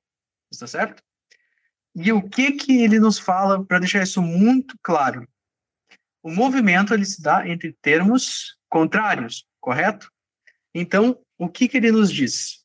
Nós temos quatro possibilidades nós temos a saída de um termo positivo para um termo negativo, nós temos a saída de um termo negativo para um termo positivo, nós temos a saída de um termo positivo para um termo positivo, e nós temos a saída de um termo negativo para um termo negativo. Exclui-se o último por quê? Porque aqui não há contraditórios, senão total privação, certo? E aqui nós entendemos a formulação do que são o movimento. Por quê? Do termo positivo para o negativo, nós temos a corrupção. Do termo negativo para o termo positivo, nós temos a geração. Do termo positivo para o positivo, nós temos o quê? O movimento. Então, em estrito senso, o movimento se estabelece entre dois termos contrários positivos. E a geração e corrupção, em estrito senso, não pode ser considerado como movimento. Por quê? Porque se presume dois termos contrários positivos. E disto se decorre o seguinte, que só há movimento em três das qualidades: quantidade, qualidade e lugar. Não há, então, devido a essa configuração, movimento nas outras categorias, como, por exemplo, a substância, a ação e a paixão. Por que a ação e a paixão? Porque a ação e a paixão são condições dessa dinâmica entre os termos, entre o móvel e o motor. Está certo? E a substância, não há um contrário para ela, porque a substância é a categoria primeira substrato do ser. Seu contrário seria o não ser. Isso não é possível. E, consequentemente, nós podemos tomar emprestado um movimento substancial em relação à geração? Poderemos, só que, em estrito senso, o movimento é aquele que se dá de um termo positivo para um positivo. E esse termo positivo para de um termo positivo é o um movimento local. É claro que Aristóteles ele não está aqui dizendo que todo movimento é local. Ao contrário, é que todo movimento, de alguma maneira, está inserido no movimento local. E como ele nos diz isso? Simples. Ele nos fala o seguinte: quando uma coisa, por exemplo, aumenta, o que acontece? Ela vai se movimentar de um ponto a outro. Quando ela diminui, ela vai se reduzir de um ponto a outro. Quando ela é gerada, ela vai passar a existir de um ponto a outro. E quando ela é corrompida, ela vai ser corrompida ou destruída de um ponto a outro. Ou seja, em suma instância, todos os outros movimentos estão de alguma maneira inclusos no movimento local. E por isso que ele fala que o movimento local é o primeiro movimento como condição de todos os outros, porque todos os outros movimentos eles implicam a condição de uma mudança de um ponto a outro. Está certo? E por isso ele precisa definir o que seria o repouso. Porque o repouso aqui é importante, porque se eu tenho aqui a discussão sobre o que é o movimento, o que, que seria o, o repouso? O repouso é uma privação acidental de uma coisa que possui em si o princípio natural de movimento. Ou seja, ela pode mover-se, só que ela está privada acidentalmente desse movimento devido a uma série de circunstâncias. E é por isso que nenhum ente pode repousar no instante indivisível do tempo. Por quê? Porque o instante indivisível é imóvel. E aquilo que está em privação acidental e repouso está em potência para tornar ao movimento, ou seja, são coisas contraditórias, então, portanto, ninguém pode repousar no agora indivisível do tempo. Isso é um corolário fundamental de Aristóteles. Assim como nenhum contínuo pode ser composto de partes indivisíveis. Por que, que nenhum contínuo pode ser composto de partes indivisíveis? Porque todo contínuo uh, uh, implica partes que são infinitamente divididas em, outra par, em outras partes. E então ele chega, qual ou como o que, que está implicado na dinâmica de um movimento? O motor, o móvel, o tempo do movimento, o termo inicial e o termo final. E sobre essa logística, ele constrói uma série de corolários que são derivativos dessas, dessas implicações, destas conclusões, certo? E, por fim, ele dá um outro ponto importante, o que seria uh, o termo imóvel, certo? Nada escapa para Aristóteles. Tem tipos de imobilidade, assim como existem tipos de repouso. Por exemplo, o repouso per se é aquele, por exemplo, em que a coisa está privada de fato acidentalmente do movimento e ela está parada. E o repouso que se diz acidental é aquele que está vindo em direção, ou seja, está vindo ao repouso, está parando. E enquanto ele está parando, ele está sendo privado deste movimento. Então, aqui ele vai começar a trabalhar, por exemplo, qual parte de uma coisa que está vindo a ser privada desse movimento para primeiro, certo?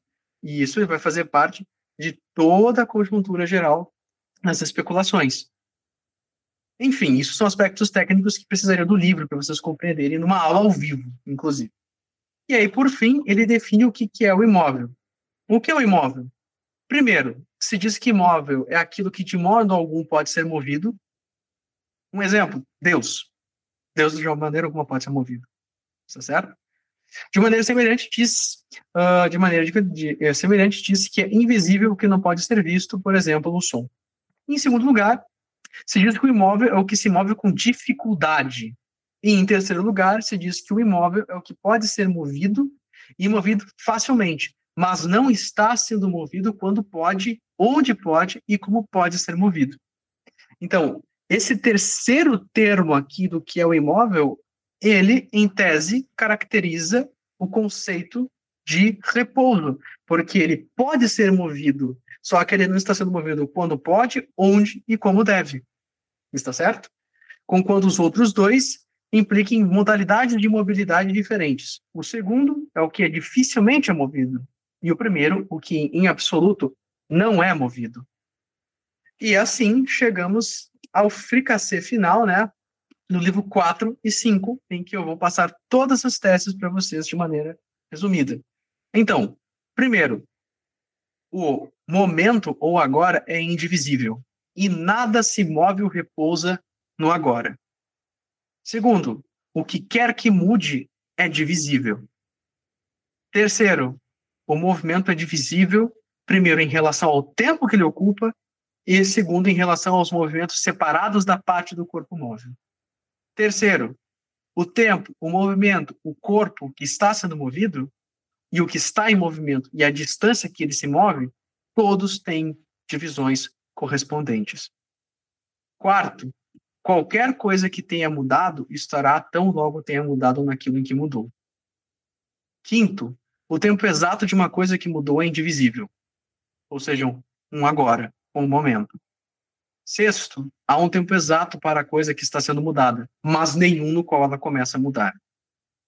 Sétimo, uma coisa muda em cada parte do exato tempo de sua mudança. Oitavo, qualquer coisa que esteja mudando já mudou, e qualquer coisa que já tenha mudado já estava mudando.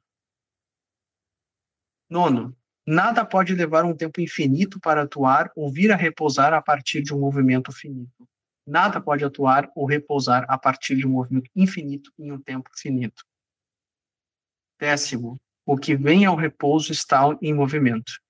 A vinda ao repouso se dá no tempo. se supormos que há um tempo exato de uma coisa que está indo ao repouso, ela será encontrada indo ao repouso em cada parte deste tempo. Não há tempo exato de uma coisa que está indo ao repouso. Assim como também não há tempo exato de uma coisa que está em repouso. Uma coisa não está, pelo tempo exato de seu movimento, em nenhum lugar exato. E aquilo que não tem partes não pode ser movido. E não há mudança infinita, exceto o movimento circular. Por quê? Porque o termo inicial do movimento circular é seu termo final e o termo final é o termo inicial. Então, portanto, nós temos aqui uma geração contínua de um movimento ininterrupto, né? essa prerrogativa aristotélica. E veja que interessante. Tudo isso aqui vai implicar a cereja do bolo. Primeiro, motor imóvel. Né? Porque essa é a grande finalização do projeto aristotélico na física. Está certo? Aqui, é claro, o, o nosso motor imóvel entendido, evidentemente, como um, uh, uma causa eficiente. Na metafísica, nós falaremos do primeiro motor como uma causa final. Está certo? E para nós entendermos ele, nós precisamos entender alguns termos finais. E quais são esses termos finais? Certo? Nos diz Aristóteles, o movimento local, e agora nós estamos no, livro 7. O livro 7 ele trata de duas coisas fundamentais. Primeiro, ele coloca a tese que nem nós não podemos retornar infinitamente na ordem dos motores movidos por outro que é a primeira grande parte do texto, e ele vai explicar isso de maneira metódica, seguido depois sobre uma subdivisão do movimento local em propulsão, tração, condução e rotação. Posteriormente, ele vai abrir um espaço para pensar sobre os movimentos na alma humana, em que ele vai falar que não existe alteração nos hábitos da alma, certo? E, por fim, ele vai estabelecer quais são os, uh, as regras de comparação para o movimento. E este é o livro 7, que ele antecede as conclusões finais da física. Veja, por que, que não é possível, nos dias Aristóteles, retornarmos infinitamente na ordem dos motores? Porque qual que é o corolário escondido dessa tese, né, que eu costumo dizer? Que ele deixa muito claro, na verdade, quando nós pensamos na primeira via. Nós não podemos retornar infinitamente na ordem dos motores que são movidos por outros senão que é necessário que haja um motor que não é movido por nenhum outro e que garanta o movimento de todos os outros entes em subsequência, os outros motores, perdão. Porque o que, que ocorre? Aqui ele introduz um conceito de potência motora, que, como eu já lhes disse anteriormente, é a capacidade de todo ente receber o um movimento de seu motor, de modo que isso não lhe é intrínseco, senão doado por um motor que antes era um móvel. Se, por exemplo, nós ficamos, nós retornamos infinitamente nessa ordem, primeiramente que não haveria um ponto de começo, certo? Porque como o infinito é a remoção dos limites, e nós sabemos que o mundo ele teve um início, certo? Que ele teve um ponto de ignição geral, de onde tudo parte, embora que Aristóteles vai falar sobre eternidade do movimento, mas isso é uma outra querela. Ele vai demonstrar que é necessário isto, porque se em dado momento nós tivéssemos apenas motores contingentes, por assim dizer, ou seja, motores que são movidos por outro, primeiramente, em dado momento, essa potência que é transmitida aos outros motores não seria suficiente para converter o móvel em um motor e assim se extinguiria toda a unicidade da realidade. Então é necessário que haja um motor que ele não é movido por outro, senão que ele move esses outros motores, para, uh, para movê-los e lhes transmitir essa potência motora de maneira infinita, para que assim esses motores sejam convertidos em, esses móveis sejam convertidos em motores e assim não se tenha uma ruptura na ordem do ser. O primeiro motor que ele já começa a demonstrar aqui, ele tem a tarefa de unificar a realidade. O primeiro motor no âmbito da física, ele unifica todas as coisas. Por quê? Porque ele é o ponto de partida, ele é o ponto de onde tudo adquire seu movimento. Então, portanto, não é possível nós retornarmos infinitamente nisso. E primeiro, porque pensarmos, e qual que é a maior prova disso? Que é necessário que haja um, eh, um ponto de ignição primeira. Simples, porque o, o, o universo ele não é infinito em ato. O universo ele já está determinado. O infinito ele implica um estado de indeterminabilidade, de imperfeição, de ausência de ato. O mundo já está em ato. Então, se ele já está em ato, ele recebeu o seu ser de um ponto primeiro. E esse motor primeiro, ele tem de ser imóvel para sustentar todos os outros móveis subsequentes. E, inclusive, chega-se uh, a outro ponto fundamental. Como nenhum infinito contém, senão que ele é contido por algo extrínseco em ato, então essa conjuntura infinita de motores teria de ser contido por um primeiro ponto em ato que adquire e fornece o movimento que converte esses móveis em motores. Ou seja, vocês percebem que todas as premissas vão se confluindo nessa mesma questão do primeiro motor, dessa necessidade do, do primeiro motor. E aqui chega-se um outro debate que eu, eu venho esquecendo de comentar, é que este uh, motor, uh, ou melhor, uh, em primeiro momento, ele é chamado de primeiro automotor, porque Aristóteles, debatendo a prerrogativa de Platão, ele vai dizer que tudo aquilo quanto move outras coisas sem ser movido por outro, move a si mesmo. Então ele vai demonstrar que em dado momento existe uma parte que é móvel nesse princípio imóvel, só que mesmo essa parte imóvel em seu ato implica imobilidade, de modo que o primeiro motor tem de ser imóvel, por excelência. E como ele o faz, mediante uh, escolhos e uma série de demonstrações. Nesse meio termo, para ele assegurar a prerrogativa geral do debate, ele vai nos ensinar como atua esse primeiro motor. E como é que atua esse primeiro motor? Primeiro, ele recapitula. O primeiro motor entendido não como fim. Veja, já nós temos uma diferença em relação ao movimento da metafísica mas como princípio de onde provém o movimento, está junto com o movimento. E digo junto porque não há intermédio entre eles. Isto é comum a tudo o que é movido e a tudo o que se move. E como existem três tipos de movimento, o local, quantitativo e qualitativo, também deve existir três tipos de movimento: o deslocamento, a alteração e o aumento e a diminuição. O deslocamento é o movimento local. Então, em que é dividido o movimento local. Certo? Do que, que compõe, quais são as espécies de movimento local? Então, nós temos a tração, a propulsão, a condução e a rotação. São as quatro formas, as variabilidades do movimento local. Então, se tudo que é movido ou se move por si mesmo ou movido por outro, no caso do que é movido por si mesmo, é evidente que o motor e o movido estão juntos, como eu falei anteriormente, pois o que move, pois o que se move está na própria coisa, de modo que não há nada intermediário entre ambos. Quanto ao movimento do que é movido por outro, esta, poten esta pode uh, por outro, este pode ser de quatro formas, uma vez que existem quatro formas de deslocamento de uma coisa: tração, propulsão, condução e rotação.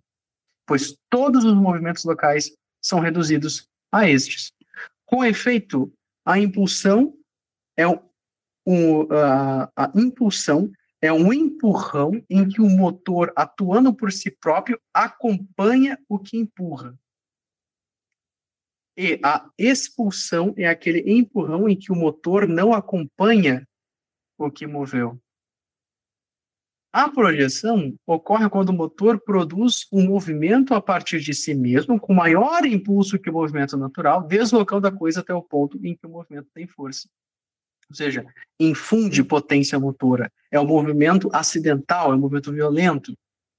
Por sua vez, a desintegração e a congregação são respectivamente modos de empurrar e puxar, pois a desintegração é uma expulsão enquanto a congregação é um puxão, ou seja, uma tração, pois é um puxão para si mesmo ou para outro. Portanto, também o são suas espécies, quando um tecido se estreita ou alarga, pois o movimento é a desintegração e o outro a congregação.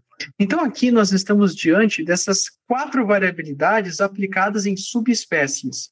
Então, para entender melhor o que significa, por exemplo, atração, é justamente entender que o motor, certo?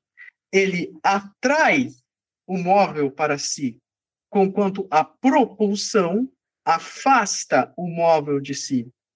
A condução implica o fato do motor estar junto do móvel para movê-lo? Ora, como todo motor está junto do móvel quanto move, então a condução é implicada tanto na tração quanto na propulsão e na rotação. Como a rotação, nós temos aqui a figura de um círculo, nós temos do termo inicial, nós temos uma propulsão que retorna a esse mesmo termo inicial como uma rotação. Ou seja, a rotação ela consegue aglutinar dentro de si tanto a tração quanto a propulsão e a condução. E aqui nós chegamos ao ponto fundamental. Toda coisa quanto se move necessita de uma causa condutora. Nada move a si mesmo. Necessita receber o movimento de algo que lhe é extrínseco, que lhe conduza, que lhe forneça o movimento e que assim possa de alguma maneira ser ou propor, uh, ou ser empurrado ou puxado. E aí nós temos essas duas variações, desintegração e congregação, em relação às partes. Desintegração, propulsão. Congregação, tração. E a projeção é quando eu faço a infusão de uma potência motora numa coisa que não possui a capacidade de se mover e ela se move à medida o quanto perdure essa potência motora que eu lhe infundi. Certo? E aí ele dá sempre o exemplo da, da pedra que é jogada pelo braço. E nesse mesmo exemplo, ele mostra como todas as causas segundas estão determinadas em relação à causa primeira. Porque a pedra se move porque a mão lançou, e a mão lançou porque o braço se moveu, e o braço se moveu porque o homem o mexeu. Ou seja, o produto final, o movimento da pedra, diz respeito à primeira. E essa causa primeira, ela é implícita e todas as outras causas estão reduzidas a esta mesma causa. Está certo? E por fim, né, ele nos traz quais são as condições para nós fazermos uma equiparação entre os movimentos. E quais são essas condições para realizar uma equiparação entre os movimentos? Primeiro, ele fala isso no âmbito geral, na verdade, né? Uh, entre todas as coisas, como é possível equipará-las? Primeiro, que elas não devem ser equívocas, Segundo, que elas não devem distinguir naquilo que recebem, ou seja, a forma, e não podem ser distinguíveis também em relação daquilo que é composta, ou aquilo que recebe, a matéria. Então, quando eu equiparo três coisas, essas coisas, primeiramente, elas devem ser equívocas e não unívocas. Perdão, elas não devem ser, uh, perdão, elas não devem ser equívocas. Elas devem ser relacionadas em relação à sua natureza ou forma, e devem ser semelhantes àquilo que são compostas, ou seja, a matéria. E com essas três prerrogativas, ele estabelece, por exemplo, as regras de equiparação entre os movimentos, enquanto o corolários que dizem respeito a isso. Perfeito? E eu, eu juntando esses movimentos e colocando essas três regras, eu equiparo esses movimentos. Mas isso aqui é uma matéria bem específica em que ele ensina com corolários também, mas que fica subjacente. E por fim, chegamos ao livro 8, a parte mais importante do texto, sem dúvida alguma, porque ele vai falar sobre a eternidade do movimento. É na eternidade. Giovanni, mas sobre o livro 7, para encerrar, uh, tudo seria, a grosso modo, por exemplo, o porquê nós não podemos imaginar algo anterior a Deus, ou seja, quem criou Deus? Essa pergunta muito frequente, né, que é impossível, justamente porque Deus está fora do tempo. E essa, essa noção temporal, ela não engloba Deus. Perfeito. Justamente porque ele não participa desse movimento, porque se ele tivesse sujeito ao tempo, ele estaria sujeito, consequentemente, à corrupção, à geração. A, seria o mesmo que dizer que ele pode receber alguma coisa ou perder alguma coisa. Perfeito. O que é impossível. Perfeito. Conotação perfeita. Porque é exatamente disso que vai decorrer o grande debate. Você percebe que esse primeiro princípio imóvel é por necessidade estabelecido. É uma necessidade ontológica. Nós necessitamos de um primeiro motor que não seja movido por absolutamente nada, senão que seja a causa do movimento dos motores subsequentes. Então, isso é uma coisa fundamental. E apenas para fechar o livro 7, para quem tem curiosidade, quais são as regras de equiparação dos movimentos? Então, ele vai colocar essas duas regras gerais. Primeiro, se uma potência move algum sujeito móvel através de algum espaço, em algum tempo, então metade desse sujeito móvel será movido pelo dobro do espaço, enquanto é movido por uma potência igual no mesmo espaço, ou pela mesma potência em outro tempo igual. Evidentemente, isso aqui não há como explicar por aqui, porque isso aqui daria matéria de aula, literalmente uma aula em torno dessas duas formas. E a segunda é a seguinte: a outra regra é que uma potência igual moverá metade do sujeito móvel pelo mesmo espaço na metade do tempo. A razão para isso é que, uma, que a mesma analogia ou proporção será preservada, pois é evidente que a velocidade do movimento surge da superioridade da potência do motor sobre o sujeito móvel, na medida em que o sujeito móvel é menor. Tanto mais a força do motor o excederá, e, portanto, o moverá mais rápido. Além disso, a velocidade do movimento diminui o tempo e aumenta a magnitude do espaço, pois é mais rápido o que, ao mesmo tempo, atravessa uma magnitude maior ou uma magnitude igual em menos tempo, como foi provado onde? No livro 6. Portanto, deve-se subtrair do tempo ou adicionar a magnitude do espaço na mesma proporção em que se subtrai do sujeito móvel, desde que o motor seja o mesmo ou igual. Ou seja, a equiparação do movimento entre diferentes espécies, local, uh, qualitativa, no caso de, de aumento e diminuição no quantitativo e de alteração na, no movimento qualitativo, como eu equiparo eles, é necessário que sejam unificados por um mesmo motor. E esse mesmo motor, sobre essas duas regras, estabelece como eu equiparo diferentes espécies em relação ao gênero do movimento, né? E o movimento, diga-se de passagem, ele é genericamente, especificamente e numericamente uno para Aristóteles. Outro debate do livro 6. Tá certo? E, por fim, chegando ao livro 8, que é o ponto mais importante do debate, nós chegamos, primeiramente, à discussão em que ele fala sobre a eternidade do movimento, e isso é uma coisa muito interessante, porque no livro anterior, na verdade, no final do livro 6, ele fala sobre um primeiro movimento, só que no livro 8 ele também está falando sobre a eternidade desse mesmo movimento. E como ele chega a partir dessa, dessa prerrogativa? Ele nos fala que a eternidade do movimento é verificada pelo tempo, porque como todo agora, a finalização de um agora é relação ao, ao, início de um agora é relação à finalização de um agora anterior, e esse agora anterior é o agora presente de um agora também anterior, ou seja, nós começamos a perceber que o tempo ele sempre houve à medida que é possível se retornar nessa logística de um agora que sempre faz vizinhança com outro agora de maneira contínua. Então, se o tempo ele possui estatuto de eternidade, por consequência, o movimento também deve tê-lo, porque ele é algo contínuo ao movimento. E ele também percebe isso a partir da geração. Ele nos diz: toda geração implica corrupção de algo, e essa corrupção é decorrente de uma geração anterior. Então, consequentemente, nós retornando nesse ponto, nós vamos perceber que é necessário um influxo eterno desse movimento que sustente essas duas colocações anteriores. Claro, não dá para entrar aqui nessa, na, na especificidade desse tema, talvez em outra oportunidade. Mas São Tomás ele deixa muito claro uma das coisas mais interessantes que ele fala é que com Aristóteles ele não consegue presumir, por exemplo, uh, uma criação ex nihilo. Para Aristóteles, por exemplo, em consubstancialidade, vamos dizer assim, em coeternidade com o primeiro motor, nós tínhamos a matéria-prima.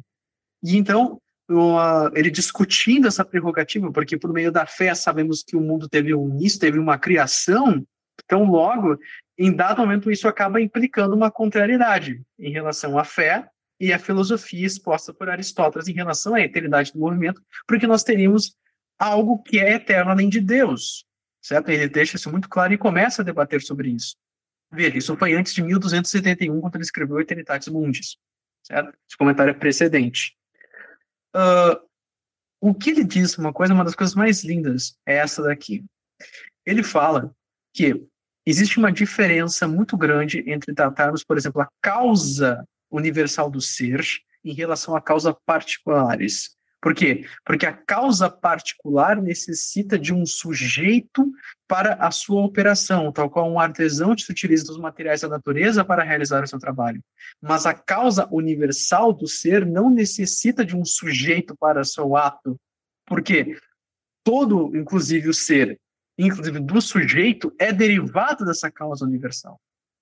Então, não se necessita de um termo médio na geração universal de todas as coisas a partir da causa universal do ser, senão que é nisto que ela se diferencia de uma causa particular, certo? E ele debatendo essa prerrogativa sobre a necessidade do movimento eterno, e ele prossegue, claro, como está comentando, ele vai demonstrando as consequências em contraponto a outros autores, como Empédocles e Demócrito, nessa mesma discussão, e, e, é claro, corrigindo Averroes, eu não comentei isso, mas durante toda a obra, São Tomás corrige Averroes constantemente. Ele demonstra seus erros, erros crassos, principalmente em relação à infinitude da matéria, que ele compreendeu completamente errado o que Aristóteles quer dizer. Porque Aristóteles diz que a matéria é infinita em relação ao número de formas que ela pode apreender, não infinita em termos sensível, que é o que Averroes nos diz. E o que entra em contradição com o que Aristóteles diz, que não existe corpo sensível infinito em ato. Isso é inadmissível. Então, ele faz uma série de confusões terminológicas, inclusive nessa própria discussão em que ele fala, Averroes fala que Aristóteles não defendia a eternidade no movimento, o que é um absurdo, porque o próprio livro, o Aristóteles mesmo diz, em fonte primária, que o movimento é eterno, certo? Então vocês vão perceber também essa diferença à medida que vocês lerem.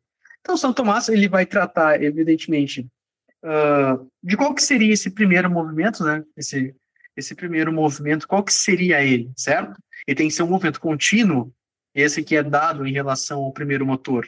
Porque se esse movimento ele é transmitido a todos os móveis e convertidos em motores, então esse movimento tem que ser ininterrupto. As suas partes, elas devem ser num influxo de unidade contínua, porque caso do contrário, nós teríamos uh, intervalos que romperiam a unidade do ser das coisas. Então ele começa a investigar junto com Aristóteles quais são esses dois, essas duas possibilidades. É claro que ele vai chegar à conotação de que o movimento local é o contínuo. Então, portanto, o primeiro movimento e esse contínuo em relação a todas as coisas é o local, como já disse anteriormente. Mas ele precisa estabelecer uma diferença entre o movimento reflexo e o movimento contínuo. O movimento reflexo é basicamente o seguinte: suponhamos que eu solto um móvel, certo? Esse corpo ele está caindo mediante a tração desenvolvida pela força gravitacional, ele está caindo. Quando ele cai e atinge o chão, nesse primeiro momento em que ele está ali, naquele instante indivisível em que ele bate no chão, ele está em repouso. E quando ele faz uma realização côncava na diagonal, ele se movendo em outra direção, ele tem um movimento seguido de outro repouso. Ou seja, o movimento reflexivo, o movimento reflexo desse debate aristotélico, é justamente aquele movimento em que ele, de alguma maneira, é atravessado por algo que o interrompe, que infere uma pausa, que infere um repouso. E o movimento tem que ser contínuo, ele não pode ter nenhum tipo de repouso. Então, o movimento local, que é o contínuo, não pode ser o retilíneo, porque o retilíneo, se você traça uma linha reta, consequentemente, esse imóvel vai encontrar alguma coisa que o fará, em dado momento, ter interrupções, e isso vai romper com toda a unicidade das coisas. Então, chega-se à conclusão: o movimento local é o único eterno contínuo em primeiro, e esse movimento contínuo primeiro que surge do primeiro motor imóvel é o movimento circular. Por quê? Porque o termo inicial é o final e o final é o inicial. Não há pausa. Ou seja, o que, que acontece para São Tomás e para Aristóteles? Presume-se isso. Nós temos o primeiro motor e nós temos um primeiro móvel. Quando o primeiro motor ele move o primeiro móvel, vocês imaginem que o que flui do primeiro móvel é uma esfera circular, que ela vai ganhando profundidade e vai ganhando espaço. Ou seja, todas as coisas, nesse sentido, não é, eu falei esfera, mas círculo é o termo correto. Então, nós temos ali o movimento, esse primeiro móvel, que é movido pelo primeiro motor, todas as coisas fluem dele ininterrupto, que ele vai pouco a pouco ganhando magnitude. Está certo? E aí chega-se fora desse debate, né, uma vez já estabelecida essa prerrogativa, ele vai falar sobre o primeiro motor. Veja, agora é uma série de uma série de conclusões lógicas. Se o primeiro motor é eterno, se o movimento é eterno, logo o que tem de fazer com que esse movimento seja eterno, logo tem que ser um motor eterno. Ele tem de ser imóvel, porque ele não deve ser movido por nenhum outro, senão que ele é a razão de todas as outras coisas serem movidas. E ele tem de ser uno, por quê? Porque por necessidade, se você vai regredindo, sempre vai ter que ter a necessidade de um ponto de partida, que exerça essa função de propulsão, ou seja, de movimento. E assim São Tomás nos diz, quer dizer, dá uma pista, o movimento ele adquire essa característica de eternidade por coextensividade à eternidade do primeiro motor.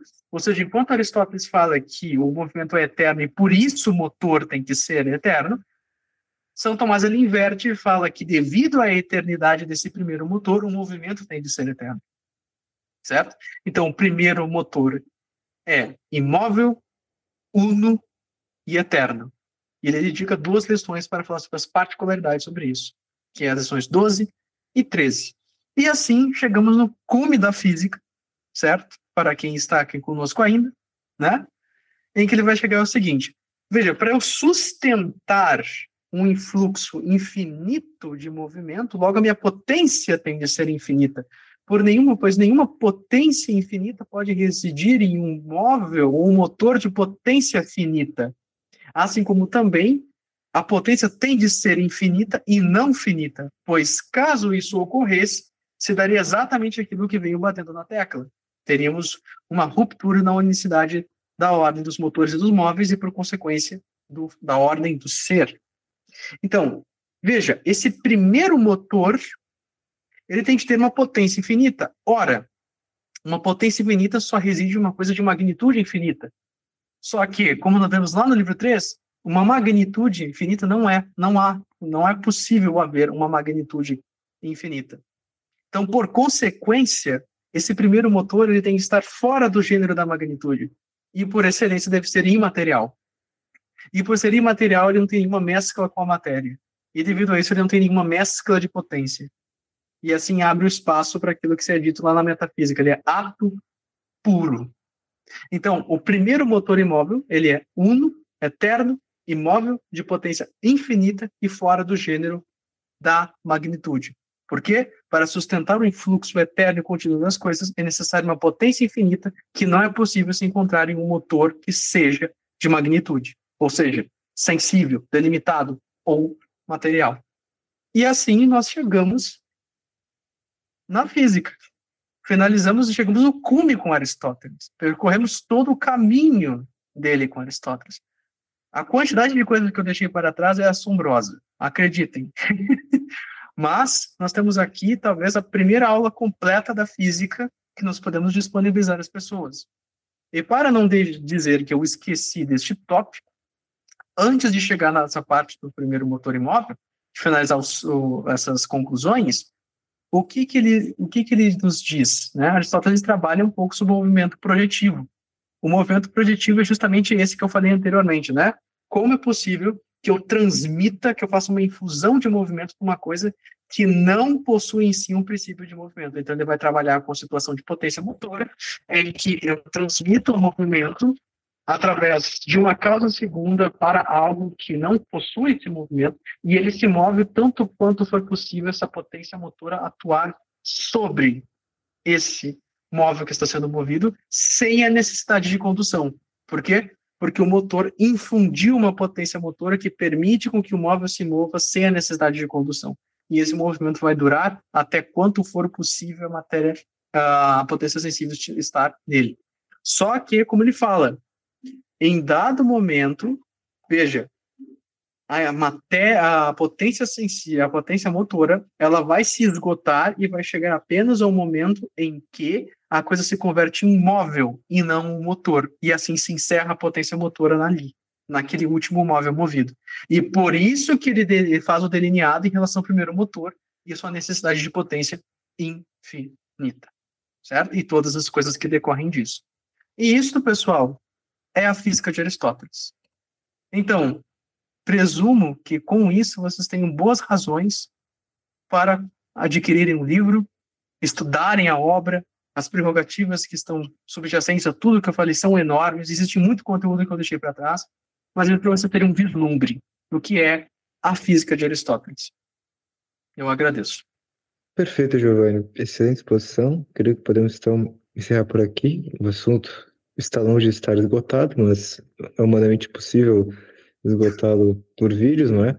Então, portanto, nada mais conveniente do que convidar os inscritos a comprarem, a adquirirem a obra e apoiarem todo esse esforço que é a tradução de material como este, que precisa sim de apoio e de reconhecimento para conseguirmos resgatar e fazer essa ponte entre este conhecimento, já hoje em dia dado como perdido, e a ciência atual para conseguirmos fazer ciência católica, ciência verdadeiramente de qualidade, com todos esses conceitos que são absolutamente necessários para que consigamos para que consigamos operar com uma mente sadia em meio a todas essas métricas, sem nos perdermos na quantidade, sem então esquecermos do fim em que devemos visar em todas as nossas ações, que é Deus Ele mesmo.